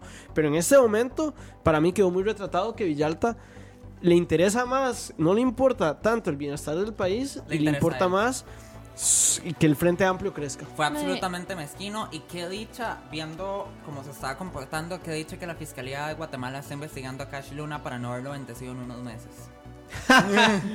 Porque sí. ¿Vos fue crees que se, se puede convertir al cristianismo? De fijo, porque es que además, eh, de ahí, entre él y Avendaño andaban muy juntitos y muy se querían Sí, mucho. pero es que bueno, No, ahora, yo- ahora yo se creo que to- yo creo ¿verdad? que todavía- república, Me gusta pensar que todavía queda el pequeño gramo de integridad en Villalta para que no se vaya con los evangélicos. Me yo, gusta no, yo, pensar. no, yo no voy a opinar de los diputados ni de nadie, pero sí creo que más allá, digamos, de la Asamblea Legislativa, sí quedó retratado en gente que en algún momento estuvo en puestos de poder, gente que tiene una voz en el, digamos, a nivel nacional, una, una voz, digamos, que le llega a gente que yo podría estar muy en desacuerdo con ellos y que a pesar de que son colegas, yo no, no, no los estimo de la misma forma y Schuster sabe de quién estoy hablando. Ahora, ahí, ahí yo tengo que Yo creo que ellos también quedaron como retratados en el asunto de que no hay una correlación entre lo que dicen querer para país y lo que dicen y hacen. Ahora, Entonces, hay- creo que eso, ese ejercicio es muy valioso y creo que no deberíamos perderlo como... O sea, no deberíamos perder la mira de eso de cara a próximas elecciones y a próximos procesos de lo que sea. De que hay gente que realmente solo tiene una... Ahora, agenda partidaria ahora sí, y, y ahí con lo que vos estás diciendo me parece importante rescatar algo, que es que quienes quedaron retratados no se dividen entre los que estuvieron en contra o a favor de este plan. Correcto. Mucha gente que estuvo a favor del plan para mí quedó sumamente retratada, porque si contrastas el accionar que tuvieron por 8, 12, 4 años de historia política con cómo actuaron en el plan, es muy claro que están actuando con- en el plan ahorita de cierta forma por motivos partidarios y que lo están apoyando por motivos Yo partidarios. sé de quién estás hablando, no voy a decir nombres, pero sé de quién estás hablando. no estoy hablando de una sola persona, pero Bueno, A mí sí. se me viene a la mente un nombre, pero no voy a Pero decir- digamos, es, eso para mí también quedó muy retratado. Mucha gente que está a favor del plan también estuvo por motivos políticos, más allá de, de- de estar defendiendo lo que era lo mejor para el país. Que coincidieran es otro tema. Ahora que Moiso mencionaba al exministro estafado, me recuerda también un jefe de despacho de, un- de Fracción Liberacionista. Él lo que decía era que, aunque ya no estuviera con nosotros, que era una victoria de Ayales. Por ejemplo. Hay gente que no... What? Que era una victoria de Ayales. Una victoria del más allá. Una victoria del más allá de Ayales. Y entonces yo digo, como, a ver, Qué- yo, qué entiendo, denso. yo entiendo que muchas personas sensatas le están rescatando al PLN, que fue oposición responsable y que de hecho el PLN se apropió de esa narrativa. ¿Qué Pero digo? Yo no abismo. podría contrariarla. Yo no puedo contrariar tampoco, pero digamos, hay un abismo entre decir, fueron oposición responsable y dice, digan nombres porque se autocensuran. Bueno, eh, hay un tema ahí, más allá de nuestra opinión, que es... No, y ya habíamos mencionado en otro, en otro episodio esta vara de delitos contra el honor. Y Sí, No, y hay otro punto, digamos, este... Yo particularmente no he dicho algunos nombres porque, más son, son compas que, han- que, que tienen confianza en mí. Yo no, Exacto. no voy a traicionarlos diciendo quién es acá, ¿verdad? Pero sí los traigo a colación porque me parecen, digamos, me parecen... eh, me parece que dicen cosas que aportan mucho. Y Sí. si me lo dicen desde el anonimato también, y eso vos lo sabes como periodista, si me, si me lo dicen desde el anonimato o de una forma que, que, que hay cierta confianza, di, pues hay que respetar eso, man. Exacto, Sí. es una regla básica. Si uno le dicen no cite, uno no cita. Sí, y yo creo, yo creo, yo creo que la reforma es un parteaguas, no solo en el tema de trámites legislativos, sino también en el tema de proyectos país. Yo creo que esta reforma es el punto de quiebre entre seguir en el bipartidismo de verga, de quitame y poneme, quitame y poneme, y tienen coge entre dos partidos, a entender que estamos en una sociedad un poco más plural y que de ahí, Que yo de creo lo que, que- viene ahora en adelante, no puedes decir, es un logro de tal partido. Hay gente que no lo ha entendido, pero no puedes seguir hablando de logros de partidos. que yo creo que sa- sacándolo un poco del estadio con el tema, ese fue uno de los grandes errores de Luis Guillermo Solís. El MAE to- toda su vida vio su gobierno como PAC contra PLN. Y ya la vara Sí. no es así desde hace ocho años, mae. Correcto. Sí, eh, y bueno, siguiendo con el voto de la sala, para volver al tema que habíamos empezado hace como media hora. El voto de la sala dice algo muy interesante que es sobre el Poder Judicial. Nada más déjenme encontrar la fuente y citarla directamente. Sí, esa parte estaba.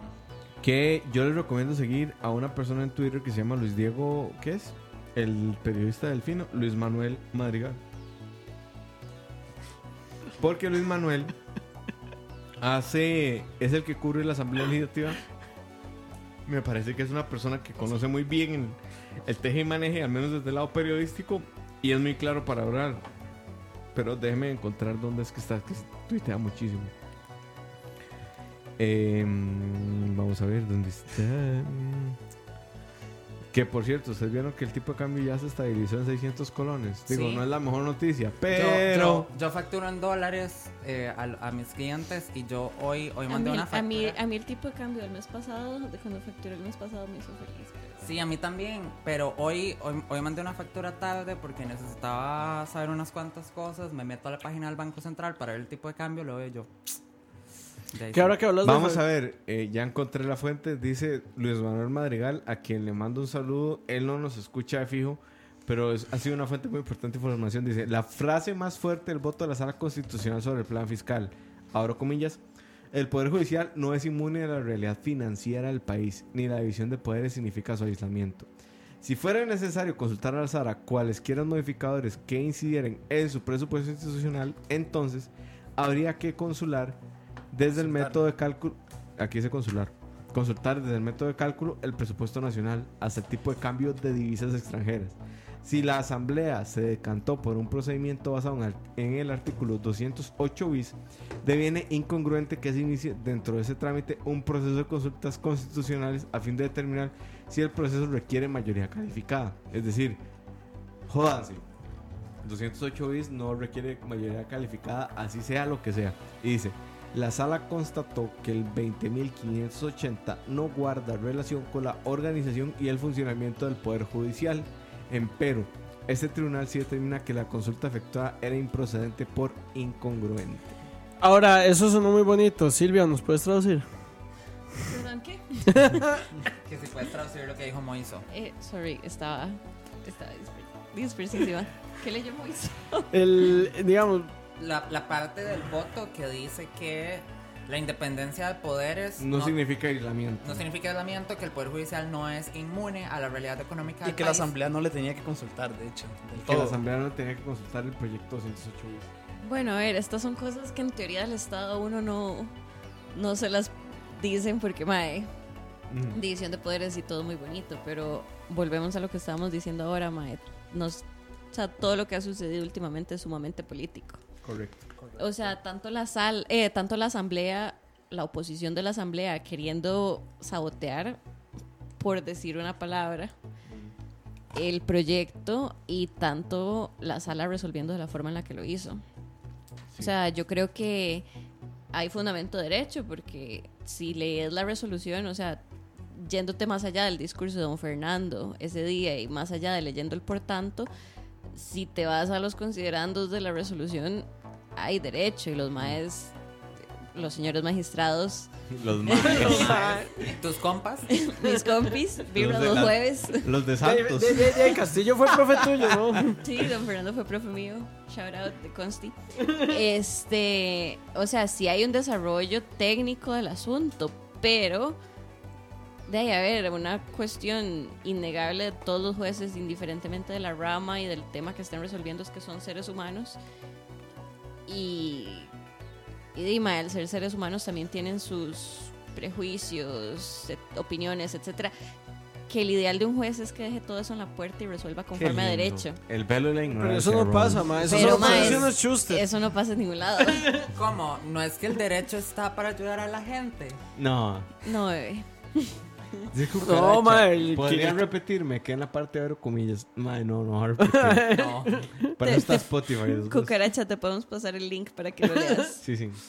No, pero más allá del voto, que son 357 páginas. Que y no- redactaron bastante rápido. Sí, no, no, no, A una no. sorprendente Que si, si alguien quiere sentarse a leer las 354, 57 páginas y pasar nuestro resumen, estamos, estaríamos muy agradecidos.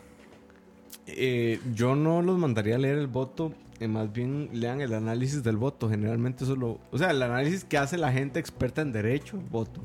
El voto por sí solo probablemente no entiendan un carajo Sí, lo que está diciendo la sala, pero. Se, se, se escribió así rápido porque di platica versus matrimonio de una gente. Sí, sí. No, igual la mitad del voto son citas. Son 150 páginas, 150 páginas de puro copy-paste de otras cosas. Pero Sí, Mae, pero- hasta hay fragmentos de las actas de la constituyente, playos. O sea, como que yo estaba leyendo y nada más veo como este. Ay, me, se me acaba de ir el nombre. El que quitaron el retrato del, del balcón verde. Ah, eh, uh, eh, no, Rodrigo no, eh, Facio. Facio, y Facio. Rod- Rodrigo Facio dijo no sé qué horas y yo, Mae, ¿qué? Mae, o que sea, por cierto, ¿en qué ya- momento de la ya- ya- historia ya se- estoy? Ya se fueron los constituyentes todos, ¿verdad? Sí, Sí. Ya no queda ninguno. Se fue con como ajá. Se Ah, fueron yo como- cuando pienso en monje, pienso que he desperdiciado mi vida. Él a mi edad ya era constituyente. De hecho, tenía rato de ser constituyente edad. Y aquí estamos Bueno, tomando birra. Aquí estoy Este, tomando birra en haciendo un caso- podcast. En caso de que haya pronto una, una constituyente, puedes compensar. Ay, O sea, hay una loco. revolución. O sea, hay una revolución De Liderada, liderada por, por aquí. John Vega. un- por John Vega. Yo decía ching, pero bueno. No, yo, yo, Yo me apunto al lado de ching. yo me apunto yo, al lado de Ching yo no también. tanto, Yo pero también. bueno. Tino, es que, a ver, Rata, tu contraparte es John Vega. Sí, es no que hay mucho que es pensar. el creo que está bastante claro. Ma, esto se ha convertido en un podcast de un montón de referencias oscuras a nuestro chat de WhatsApp. Sí, hagamos Creo un que Patreon no, para que la gente para que pague. ahí un, un live de nuestro chat de ¿Cómo se va a llamar el Patreon? Como WhatsApp Facho, una hora así. Sí, WhatsApp. Uh. WhatsApp Facho. Facho. Powered by Fifco. Y dos pinos. Dios mío. Mainly Fifco, mae. Qué duro, mae. Sí. Eh, yo nada más quiero como tratar de entender un, digamos, las fuerzas políticas de ese país ahorita no podrían hacer una apuesta por ningún candidato, yo creo. Pero, Héctor Monestel, mae. uff, Monestel. Ese es el líder Gran que nombre. necesitábamos. No, pero traigo a colación esto porque. ¿Qué pasó un- con ese mae? ¿Se lo comió John Vega? Imagínense, No, no, no, no, él desapareció. Él se fue del PT para buscar algo todavía más trosco que el PT. Nuevo, nuevo, nuevo socialista es el Fun pene. fact, fun fact. Este, Monestel y Para buscar el verdadero trotskismo. Monestel y yo votamos en la misma mesa y en, la en el mismo recinto de votación y en la primera ronda yo, él estaba como dos personas atrás de mí y yo tomé un selfie que me costó un montón ajustar el ángulo para que se viera. Dice, Ye- dice Jeffrey Araya, de Jeffrey Araya, ustedes empiezan a cobrar y salen en la próxima listita ganancia cero. Mae, pero una cosa que me imagino como Nestel es que imagínate todos los ingresos fiscales que vamos a tener con la aprobación de la mota, mae. Uy, mae. Eso sí. Que por cierto, creo que todos aquí estamos de acuerdo, ¿verdad? Legalize, legalize. Legalize that shit. Sí, digo, eh, yo creo que la declaración de Canadá de, de que la marihuana es legal es la prueba contundente de un gobierno diciendo nos ganó una mata, mae. o sea, básicamente es, no, no le pudimos a la mata, O sea, pero a ver, a ver, a ver. Moisés, yo no voy a permitir que usted le falte el respeto A la mota. a un señor tan respetable como Gustavo Mata cuando estaba en el Ministerio de Seguridad. Porque él, haciendo berrinches para tener más presupuesto, para tener más policías y volar garrote, sabía que iba a acabar con el narcotráfico. Uf. Porque entre él y la teoría de las externalidades no hay nada Y que desde dudar. entonces no hay narcotráfico en Costa hay Rica. en Así Costa como Rica. hace dos días ya se acabó la corrupción en México, mae. Exacto. Ese podría ser otro programa de AMLO. Sí, está. Debería invitar a Roa, que anda por ahí. A, a Que mí se se, me ocurrió una invitada. Uh, Que es, que- Silvia tirando veneno. es curioso porque López Obrador se peleó con su poder judicial porque les quiere rebajar el salario y ellos argumentaron que son independientes. Algo. Sin que de hecho yo, yo no me sé si usted- me suena conocido esto. Suena muy familiar. Sí, o sea, Eso refuerza un montón algo que en Costa Rica nos hemos esforzado en, diluir y es que mae, la integración centroamericana o regional es demasiado real hasta, el- hasta ese punto. Sí, sí, no, Puede los, los ser. debates son los mismos. O sea, en Colombia están discutiendo otra reforma O sea, fiscal yo no y es lo mismo. eh, eh, Es Hay lo algo que mismo. yo todavía no entiendo. Ya me estoy sa- saliendo completamente del tema. Pero, ma, Viene ese marihuanol de esos, chino. esos cabrones de Europa, ma, hace, hace, hace 50 años, 70 años estaban agarrando ma, y matando 6 millones de judíos y la vara no estaba tuanis. Eh, No, Y, a- y ahora son una Unión Europea, ma. Bueno, vamos a ver. Eh, está en peligro esa vara. ¿ah? Sí, sí, pero digamos, ahora no, es como que esté tan sólido. ahí. gracias Theresa May. No mentira. pero- Gracias, Farange. Gracias, O sea, Vox. Todo para eso. ¿Qué- To- qué- qué? tomando tecito en las tardes todos juntos. No Gracias, Vox. Pero, pero, pero, pero digamos, la vara está, está más tuanis que acá, ma. Y nosotros, ma, hablamos el mismo idioma, tenemos los mismos problemas y igual tenemos que agarrarnos, ma. Yo no entiendo eso. Yo no sé si nos agarramos o no, digo, después de todo. Yo creo que todos estamos demasiado envueltos en nuestros despiches internos como Sí. para Co- agarrarnos demasiado. Sí. Sí, aquí lo que hace falta es que alguien diga como ratas, vean, todos estamos discutiendo lo mismo. Rata, ¿sabe qué Aquí va lo que hace falta es un morazán que vaya a volar plomo de acá hasta Guatemala para unificar esta mierda. Yo no podría aplaudir eso, pero Chin presidente, mae. Chin me representa. ¿quién va a ser Morazán? Nada más fue lejos que Morazán se murió en Costa Rica. ¿ah? Sí, lo fusilaron. Sí, a- compa, aquí, ma. aquí lo fusilaron y en Honduras lo, lo tienen como héroe. De, de hecho, Aquí también lo tenemos como un héroe después de Nadie haberlo que- fusilado. nadie Porque que- aparentemente esa vara de fusilar a gente acá y después declararla a héroe es como muy tico, man. Como con Juanito Mora. Igual les recuerdo que nadie es profeta en su propia, en su propia tierra. Así que ching, tenés futuro en El Salvador. Ya se me salió lo facho, man, en malas decisiones. Ni a mí, ni a mí, playos, ni a mí. Pero bueno, volviendo al tema de la sala, man. Que es como el tema que, que, que, que venimos hablando y que siempre Dejamos votado. dejamos votado. ¿Qué, es, ¿Qué enseñanzas nos deja todo este proceso de huelga?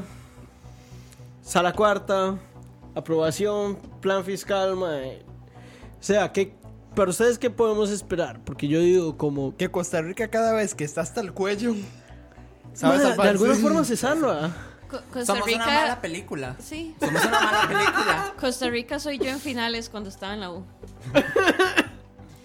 Pero, mae, yo creo que, este, aparte de la clara lección de que todo el liderazgo tiene que quedar a manos de mujeres, aparte de eso, mae, yo creo que de verdad tiene que darse y honestamente, dada la conformación legislativa que tenemos, dudo que se dé.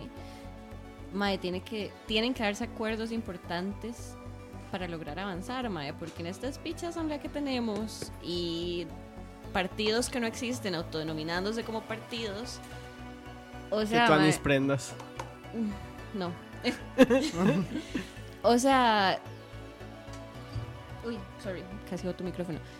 Ya mencionamos que esto no resuelve todo, que esta es la curita para no desangrarnos. Mae, y queda demasiado trabajo por delante y con la asamblea que tenemos, yo siento que no sé cómo tienen que darse grandes acuerdos para que se pueda hacer la reforma de empleo público, analizar temas de educación. Mae, Ahora, aquí, aquí puede que sea muy cínico lo que voy a decir, mae, pero... eh, y ya me estoy poniendo un poco más serio. Pero, digamos, con la reforma de empleo público, yo creo que la derrota... Porque yo creo que nadie realísticamente puede hablar de, de que no fue otra cosa. Con la derrota, ¿Cómo? Pero Selvino dice que fue una gran victoria moral, man. con la gran derrota de los sindicatos, Rocoto de ti lleno. con la gran derrota de los sindicatos o por lo menos de ANEP, creo que se vuelve políticamente más viable hacer las cosas porque los, los, los actores políticos que se que juegan más la carta política que la carta del bienestar del país probablemente no estén tan anuentes a unirse a ANEP particularmente o a Sindeu. Yo creo que, a ver, una huelga es desgastante, ya de por sí sola. Y veamos, por ejemplo, un tema sobre el que hay acuerdo reciente, que es educación dual, que viene en- en parte de la agenda de reactivación económica. Neoliberal. O sea, si, si, esta, si esta cosa se estuviera discutiendo en otro contexto, tendrías, una, tendrías la huelga de maestros que acabas de tener, pero como la acabas de tener y ya vamos a salir a vacaciones, entonces de ahí no, no se van a ir de huelga de nuevo. Entonces, eh, que- queda, o va a queda ser como muy bla. Va- si lo hacen va a ser muy bla. Bueno, aunque hay algunos que no han regresado, pero, Hay gente que se fue de viaje y así, ¿verdad? pero el, el- el punto es que se... A ver, se, se abrió como una ventana de oportunidad para, para hacer cambios y eso, y eso es Sí, importante. eso es muy importante. Y yo, vamos a ver, bueno, aquí yo creo que todos saben que yo trabajo en el Estado y demás. Yo sí creo que... Con el que est- usted tiene privilegios. Así es, yo soy un privilegiado. Moisés Neoliberal. tiene dedicación exclusiva al 70%. Y... Uf, oche- Moiso, 100%, 200%. Moiso es el, el sugar papi de esto. Ah, papi de este grupo. Deme un chance de que me den plaza en propiedad y verán.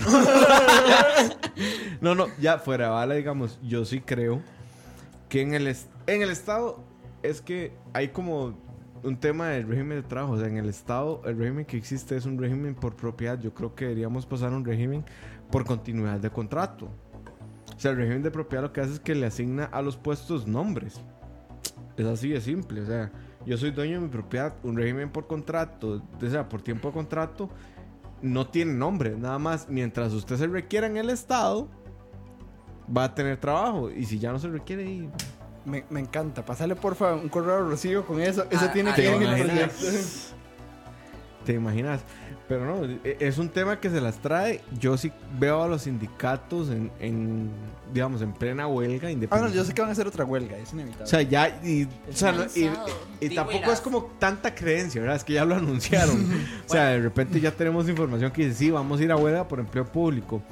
Pero eh, yo creo que si no aprenden de esta goleada que les acaba de meter el gobierno como 70-0, en donde su máxima nunca fue, es más, ni siquiera tenían una mínima. Digamos, su máxima era su mínima, era no se vota el 20, 50, 80. Y ya se votó sin, sin sin un que ellos pudieran, rasguño. sin que ellos pudieran incidir en absolutamente nada. Yo creo que eso los debería. O sea, y por el bien del sindicalismo del país, vamos a ver, yo nunca he estado en contra del sindicalismo, estoy en contra del sindicalismo a la tica que es este.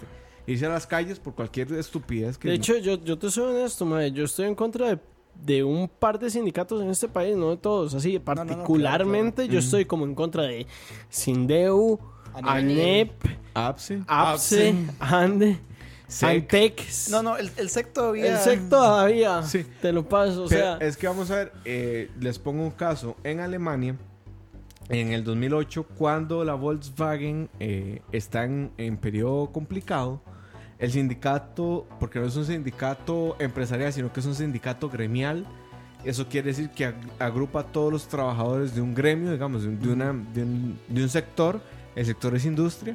Cuando Volkswagen en 2008 empieza a tener pérdidas por el tema de la recesión, los sindicatos le dicen, ok, mae, le aceptamos que nos baje el salario a la mitad para con tal de que no nos quedemos sin brete. Pero el asunto está aquí. Cuando usted empieza a tener resultados positivos, vamos a sentarnos a negociar. mae viejo, digamos, no hay que irse a Alemania. Eso pasó acá. Pero, o sea, Digamos. mo- pongo, po- pongo el, el ejemplo de Volkswagen. ¿Por qué? Porque les reducen el salario a la mitad, pero hace seis meses, cuando ya tienen dos años de, De buenas ganancias. de sí. ganancias, le Y dicen, declaran ok, impuestos. sí. ahora sí. Entonces, ya les recuperan, digamos, el salario a su monto nominal normal y además sacan otro tema que dicen, ok, no queremos trabajar ocho horas al día, vamos a bretear seis. May, lo logran. Pero porque piensan, tienen una estrategia de poder. O sea, Mae, ellos pero- logran ver y dicen, mae, no, yo prefiero ganar un poquito menos, no quedarme sin brete. Pero y que- después puedo pedir otras condiciones que- cuando Mae, es la que, economía las dé. Digamos, a- acá en Costa Rica pasó algo parecido. En el sentido, tal vez no fue tan estratégico. Yo sé pero fichado, sí- dice que nos deja. Un abrazo, un abrazo. Yo. Pura vida, mae. Un abrazo. Bueno, digamos, aquí en Costa Rica pasó algo parecido con una compañía, bueno, no es una compañía técnicamente, pero le voy a llamar compañía, que tampoco es muy, yo no soy muy, no es muy santa de mis devociones, que es importadora monje, mae, que por muchas, por muchas razones que ustedes se imaginarán, no es muy santa de mis devociones. Porque es una financiera garrotera, tal vez. Sí. pero bueno, el punto es, esos maes llegaron y le dijeron a los empleados, vean, playos, la vara no está tuanis, la vara está huesa. Entonces, aquí o despedimos a gente o todos se bajan el salario. Vamos a hacer voto secreto y ustedes deciden. Y a los empleados les dijeron eso. Y los maes decidieron, di no mae, nos bajamos el salario, pero aquí vamos todos. Pero es que yo creo que es algo lógico que cuando las cosas están mal uno hace sacrificios. Sí, exacto. Y- Es que, Mae, pero yo es creo que la cosa, sí. es, es totalmente lógico, pero nada más. Diga, a ver, que un montón de gente validara los argumentos de Luis Paulino y de Fernando Cruz diciendo. ¿Cuáles argumentos de Luis Paulino, mae? Bueno, Porque no, hasta eso la no fecha, hasta la perdón. fecha yo vi un mae que estaba en contra del plan fiscal sin presentar un, o sea, el argumento del mae era Que eh, mae, el- el- hay que resolver la, pla- la parte fiscal, El pero, pero, pero esa mierda es neoliberal, entonces no Tenés estoy razón, a favor. tenés razón, no es un argumento. El enunciado en el que ellos decían como. Se precariza el empleado público, No, no, el no es odio al empleado público. Ni siquiera era eso, era un mae, es que como ¿por qué le estamos reclamando a los empleados públicos que ganan por que están en el cuarto quintil si es súper poquito lo que ganan? Mae, no, o sea, si la situación sí, está sí. gacha para todo el mundo está gacha. Dice Jeffrey Araya, parece que Chin se embarcó con una pantalla de Mon. No, y básicamente todos los argumentos de los sindicatos era, me vale picha como, pero Págueme págueme, mi salario. págueme mi salario y todo lo demás que tenga mi convención colectiva y, y, y a los hijos de mis hijos también. Que es básicamente O sea- lo que hace Sendeo. Sendeo es como, mae, la verdad es que a mí me vale un culo si más gente no puede acceder a la educación superior pública. Pero ratas, aquí hacemos huelga y que Henning nos dé. Mae, chance a mí lo que me putea del Sindeo es que. ni a ver, y esto lo hablo con todo el amor que le tengo a la UCR, mae. Lo que me putea es que esos madres no defienden los intereses de los estudiantes, no defienden los, los intereses de los investigadores, no defienden los intereses de los, de los profesores, defienden los intereses de los funcionarios, mae. Sí, que no, yo creo que es que nada más no han hecho la suma 2 más 2. Pese a que su consigna es sí a la Unión Obrero Estudiantil. Ah, bueno, y John Vega también, ¿verdad? Dice John Vega es otro que. Sí, sí, John Ay. Vega, Rosemary, la Unión Obrera Estudiantil, fue puta. A, a mí me consta un caso de una persona a la que yo adoro que se desempeñaba como docente de la Universidad de Costa Rica y daba, no sé, cuatro cursos. Le llega su primer eh, depósito, su primer orden patronal y puta, qué raro, me llegó la mitad. Y va a su escuela, dice, mira, es que me pagaste la mitad, me pagaron dos cursos cuando yo estoy dando cuatro. Bueno, ¿quiere dar ninguno? Ver. Y eso fue. Entonces, Mae, ¿en qué putas está pasando en la Universidad de Costa Rica? O sea, ¿cómo estás invirtiendo eso que se traduzca en beneficio No, para la- los estudiantes? ¿Dónde están las becas? Etcétera. Es que digamos, todavía sí, se, todavía sí se tradujera en beneficio para los profesores, yo lo entiendo, pero madre, los, los funcionarios, con todo el respeto, no son el motivo de que una universidad exista. No. O sea, Exacto. son No. la razón por la cual la universidad existe, pero no son el motivo. No, y No, vamos y a ver, los funcionarios, al menos el caso de Sindeo, o de los, los que agrupa Sindeo, hasta donde tengo entendimiento, ni siquiera son por los cuales la universidad existe, sino es por los que la universidad funciona. Exacto. Pero la universidad existe por los profesores y los estudiantes, no por los funcionarios. O sea, Que ahí la U hace O sea, la, la, una U- la- diferenciación, ¿verdad? Entre funcionarios y, y profesores. la Universidad Sí, de Costa. Rica, en su, digamos, tiene cuatro funciones, si no me equivoco, que son investigación, tres. investigación, acción social y, docencia. y docencia. Los, los, los funcionarios no juegan ningún papel en ninguna de esas tres. Correcto. Ah, sí, porque el otro vicerrector es el de, administra- de administración. Administración. Me- Perdón, estaba pensando Y, y por cada sería, vicerrector. sería hermoso, creo que soy la única acá que no fue a la UCR, pero sería Sad. hermoso ver, Mae, qué tanta inversión en funcionarios administrativos realmente paga, porque yo no estoy en la UCR, pero por ejemplo, otra persona que conozco no se pudo, no pudo aplicar a la beca que quería aplicar porque tardaron dos meses en darle una certificación Ahí, sellada. ahí, ahí, ahí yo voy a entrar en tema, pero madre, la Universidad de Costa Rica es muy diferente dependiendo de la escuela. Sí, Así sí. digamos, Así. Sí, digamos, en la escuela de comunicación, sí, en, en la escuela Es de Suiza, comunicación es Suiza. es- hay Es una una secretaria que hace todo. Y ya, saludos a Patri. Saludos a Patri, te amamos. Ella, ella hace todo, pero en la escuela de economía no es una secretaria, son tres y hacen menos trabajo que Patri. Yo sí quiero decir algo. Yo fui reportero para el Semanario Universidad de temas universitarios, entre otras cosas, durante año y medio. Y me tocó recorrer la U, cada centímetro cúbico, eh, cada centímetro cuadrado de ella, a pata y conocer a un montón de funcionarios. Y no solo porque soy estudiante de dos escuelas y porque tengo amigos de otros lados, puedo confirmar lo que dice Ching, de que cada una funciona de manera diferente, sino porque yo lo viví. Yo me acuerdo que siempre que yo llegaba como repor- reportero de la misma universidad, había gente que era como, Mae, me vale un culo tengo, quiero ir a tomar café, no me interesa lo que usted quiera hacer, adiós. Mientras que hay gente que era muy, muy buena en sus trabajos. Por eso, y creo que la universidad como institución pública nos lleva a, un de- al- a lo que estábamos conversando hace rato con Moiso, de Mae, tenemos que pensar qué estamos haciendo con empleo público y qué régimen, porque si vos, si vos peleas por una plaza en propiedad en la U y apenas te la dan, te relajas y no haces ni verga, mae, estás, estás robándote el salario porque además la gente de la U no... Si tiene propiedad no gana mal. Los interinos sí puedo entender que se quejen. Yo ahí quiero referirlos o remitirlos a nuestro podcast con don Leonardo Garnier. Que él habla un poco sobre el tema del régimen de universidades. Pero, muchachos, se nos acaba el tiempo. Eh, reflexiones finales. Yo creo que ya pasado el susto. Muerto el perro, muerto la rabia, dice mi tata. Pero yo creo que no hemos matado al perro ni se ha acabado la rabia. No, es que era como una jauría entera. Eh, Sí. entonces vienen discusiones importantes. Pasó- al perro que estaba más cerca. Eso sí. Viene empleo público. Bueno, ya la gente del gobierno está lista. O sea, ya, dijeron, lista. "Ve- vamos por empleo público, evaluación docente, refundición de, de instituciones y reactivación económica. Que a mí me parece es la gente que, tuvimos, que debimos haber tenido desde hace unos 18 años, más o menos.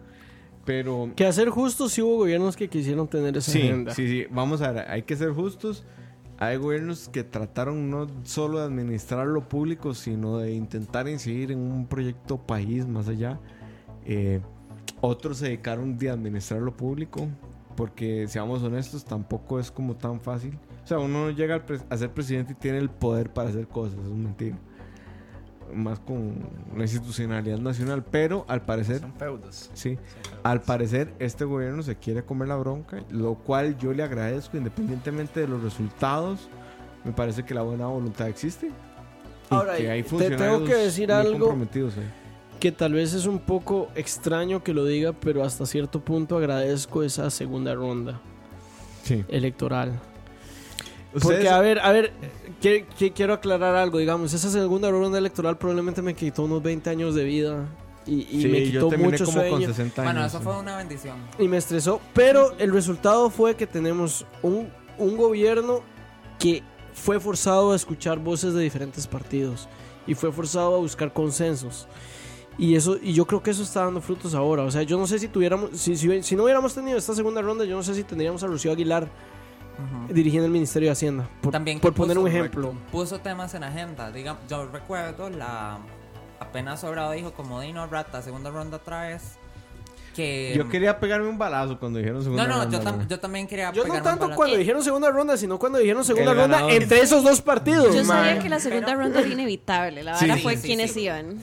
Pero digamos, cuando eso pasó, el- creo que fue la Cámara de la Construcción, que dos días después fueron como más debate de temas económicos. Y aunque mucha gente intentara forzar, el, de nuevo, el tema de la ideología de género y que intentaran centrar el debate en derechos humanos, eh, hubo mucha gente que también forzó los temas económicos y, for- y forzó dicha. otras agendas país. Y ahora Y ya que eso no se reflejó en el voto. se reflejó en el voto y se está reflejando en los debates que estamos teniendo. Que yo espero que si algo salga positivo de toda esta mierda que estamos pasando, es que, puta, ahora tal vez la gente empieza a debatir cosas con un poco más de contenido. Tal vez, Me encantaría tener tu optimismo. o sea, tal, tal vez, tal vez un par de personas entiendan mejor cómo funciona el presupuesto del Estado. No, no, pues. O sea, eh, Lo siento, yo soy muy realista en eso. No, ching, no, para pues. muestra un botón. Salió esta lista y ya todo el mundo salió a acusar. Esta lista me refiero a la lista de, De grandes Hacienda. contribuyentes que declararon cero en su declaración de renta. Todo el mundo salió a atacar los evasores y demás. Pero- pero y, mae, la legislación tributaria es súper complicada. Yo soy abogada y ni yo la entiendo a plenitud. Y aparte de eso, metete en gobiernos corporativos, que es una Pero, pero, pero, pero ahí es donde está mi optimismo, digamos. El hecho de que veo a gente discutiendo esto que nunca en su vida había discutido esto. Y no estoy hablando de gente joven, ¿verdad? O sea, Sí, eh, eh, es, es el principio de información es poder y que si tenés tantas dudas porque sabes que estás remamando en un tema, lo mínimo que vas a hacer es buscar algo. sí, Sí, el problema es que yo creo que mucha gente no sabe que está remamando. Sí, Ah, no, sí. porque no hay nada más tico que decir, vea, yo no sé ni verga lo que usted hace, pero yo lo puedo hacer mejor. sí, yo aquí me apunto en el bando eh, pesimista. Sí, sí, sí. Yo, yo voy a hacer un mix A ver, yo no creo que la situación vaya a mejorar muchísimo, pero yo sí, yo sí veo una mayor activación ciudadana y activación de un montón de espacios de sociedad civil en los que la gente se está intentando animar a discutir. Y creo que también nuestros colegas periodistas saben perfectamente que la gente necesita que le expliquen algunas cosas. Hay gente que consume eso y eso es una ganancia. ¿Se podrá reflejar para que haya discusiones de altura a nivel país? De fijo no. Es mentira. Pero es un primer paso. Y sí creo que, digamos, en nuestra generación de periodistas hay personas que pueden incidir muy positivamente en esto. Totalmente. Este, un saludo a Tavo Arias y no coma cuento. Por ser el titán que se comió esa bronca. A doble check también. A doble check del semanario. Darío también, colega. Darío fue muy. Y Darío mucha muy gente bueno. que está fuera del país. Cami, te esperamos con ansias. Pero sí, este, ese es el tipo de cosas. Pero también va ligado a voluntad de las personas individuales que quieran sentarse a leer cosas, que quieran es preguntarle a la gente que sabe otras cosas, eh, que estén dispuestas a mm, admitir que no saben de un tema y que, y que además... Eso es imprescindible. Y que además también sumamente importante que le reclamen a quienes están consumiendo que les den contenido que les sirva. A ver, yo no voy a satanizar las, las noticias rosa, como llaman algunos teóricos, que son como farándula y cosas más de entretenimiento, porque sí, son necesarias. A veces uno no está demasiado huevado y necesita leer cosas así. Pero sí hay que saber que si un medio está teniendo los debat el debate de la forma más equivocada posible, uno tiene que, si uno es suscriptor, uno tiene que escribir y decir como, más yo les estoy pagando y no les estoy pagando para esta mierda. O hacen algo, o, o, o dejan de percibir mi ingreso, o uno deja de darles clics. Y, y ese es un tema para otro.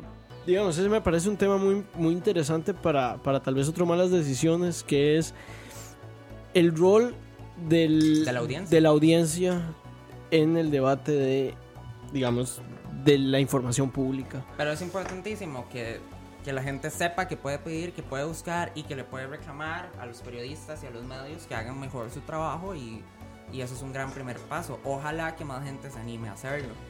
Pero bueno, Pero gente, bueno, compas. se nos acaba el tiempo. Hoy, bueno, ya hemos planeado tener un malas decisiones de casi dos horas. Casi las cumplimos. Pero eh, vamos saliendo ya. Eh, de una vez avisamos. La próxima semana vamos a tratar un tema muy complejo. Si todo sale bien, Si todo sale bien. probablemente Moisés y yo no, no estemos. vamos a hablar. O sea, vamos en a estar micrófonos. en controles y demás, pero nos va a acompañar Sil. Eh, Eh, Valeria Navas ya me confirmó. uf, Vamos a ver si, si, si nos dice que sí al final, porque yo, la vez la, pasada- yo la veo el Va a ser, voy a hacer y presión. va a ser, va a ser un tema por si acaso, mae, si, si están como agüevados. Este los va a Ese, terminar de ese los va a deprimir. terminar de deprimir, va a ser un tema feo. Pero la depresión es lo de menos porque a las mujeres las están matando. Eh, la otra semana vamos a hablar de femicidios. Eh, sugerencia de Silvia, pero no necesariamente hemos dejado en malas decisiones de hablar sobre feminismo. De hecho, ya tenemos un programa y tratamos siempre de buscar como mujeres invitadas que no solo hablen de feminismo, porque también de repente hay un error en encasillar que las mujeres solo hablan de feminismo. Las mujeres no. no somos monotemáticas. Exacto. Y pues bueno, la otra semana vamos a hablar de femicidios. Dice Pero Julio sí, que si es el último del año, la otra semana. Probablemente, Probablemente, no, Julio, lo sabemos. no lo sabemos. Sería una buena forma de cerrar el año, me parece. Sería una mala forma por el tema, pero sería una buena forma por... Pero bueno, solo para aclarar, Moisés y yo nos apartamos de estos temas no porque no, No, No- porque no tengamos nada que Sí, decir. o no porque, no creamos que sean importantes, sino porque no sentimos que sea Pertinente. pertinente la voz de un hombre en estos temas de un- o de una persona que no, y les voy a que no se ve afectada. les voy a poner el ejemplo más sencillo. Yo me monté en un elevador y iban dos mujeres y yo nunca sentí en ningún momento ni que me fueran a acosar, ni que me fueran a tocar, ni que me fueran a violar, ni que me fueran a violentar mi espacio físico. Dígale eso a una mujer que se sube en un elevador con dos hombres. Es así de sencillo. Entonces, eh, nosotros, bueno, Chin y yo, reconociéndonos desde nuestros privilegios como hombres, eh, no es que cedemos el micrófono, porque aquí el micrófono no tiene dueño. Es el hecho de que en los temas en los que las mujeres tienen que opinar, tienen que ser ellas nadie más. Exacto. Eh, nos vemos la otra semana eh, en Malas Decisiones, 6 de la tarde, con Silvia, Valeria Navas y estoy buscando a Ana Rita. Tal vez de repente tengamos otra invitada que nos quieran sugerir aquí los compañeros. No les vamos a decir, esa va a ser de sorpresa. Eh, y nos vemos en Malas Decisiones la próxima semana a las 6 de la tarde. Un abrazo, nos vemos y nos- más bien nos vemos, no, nos escuchamos. Chao, Y gente. bueno, Chao. chao. Chao.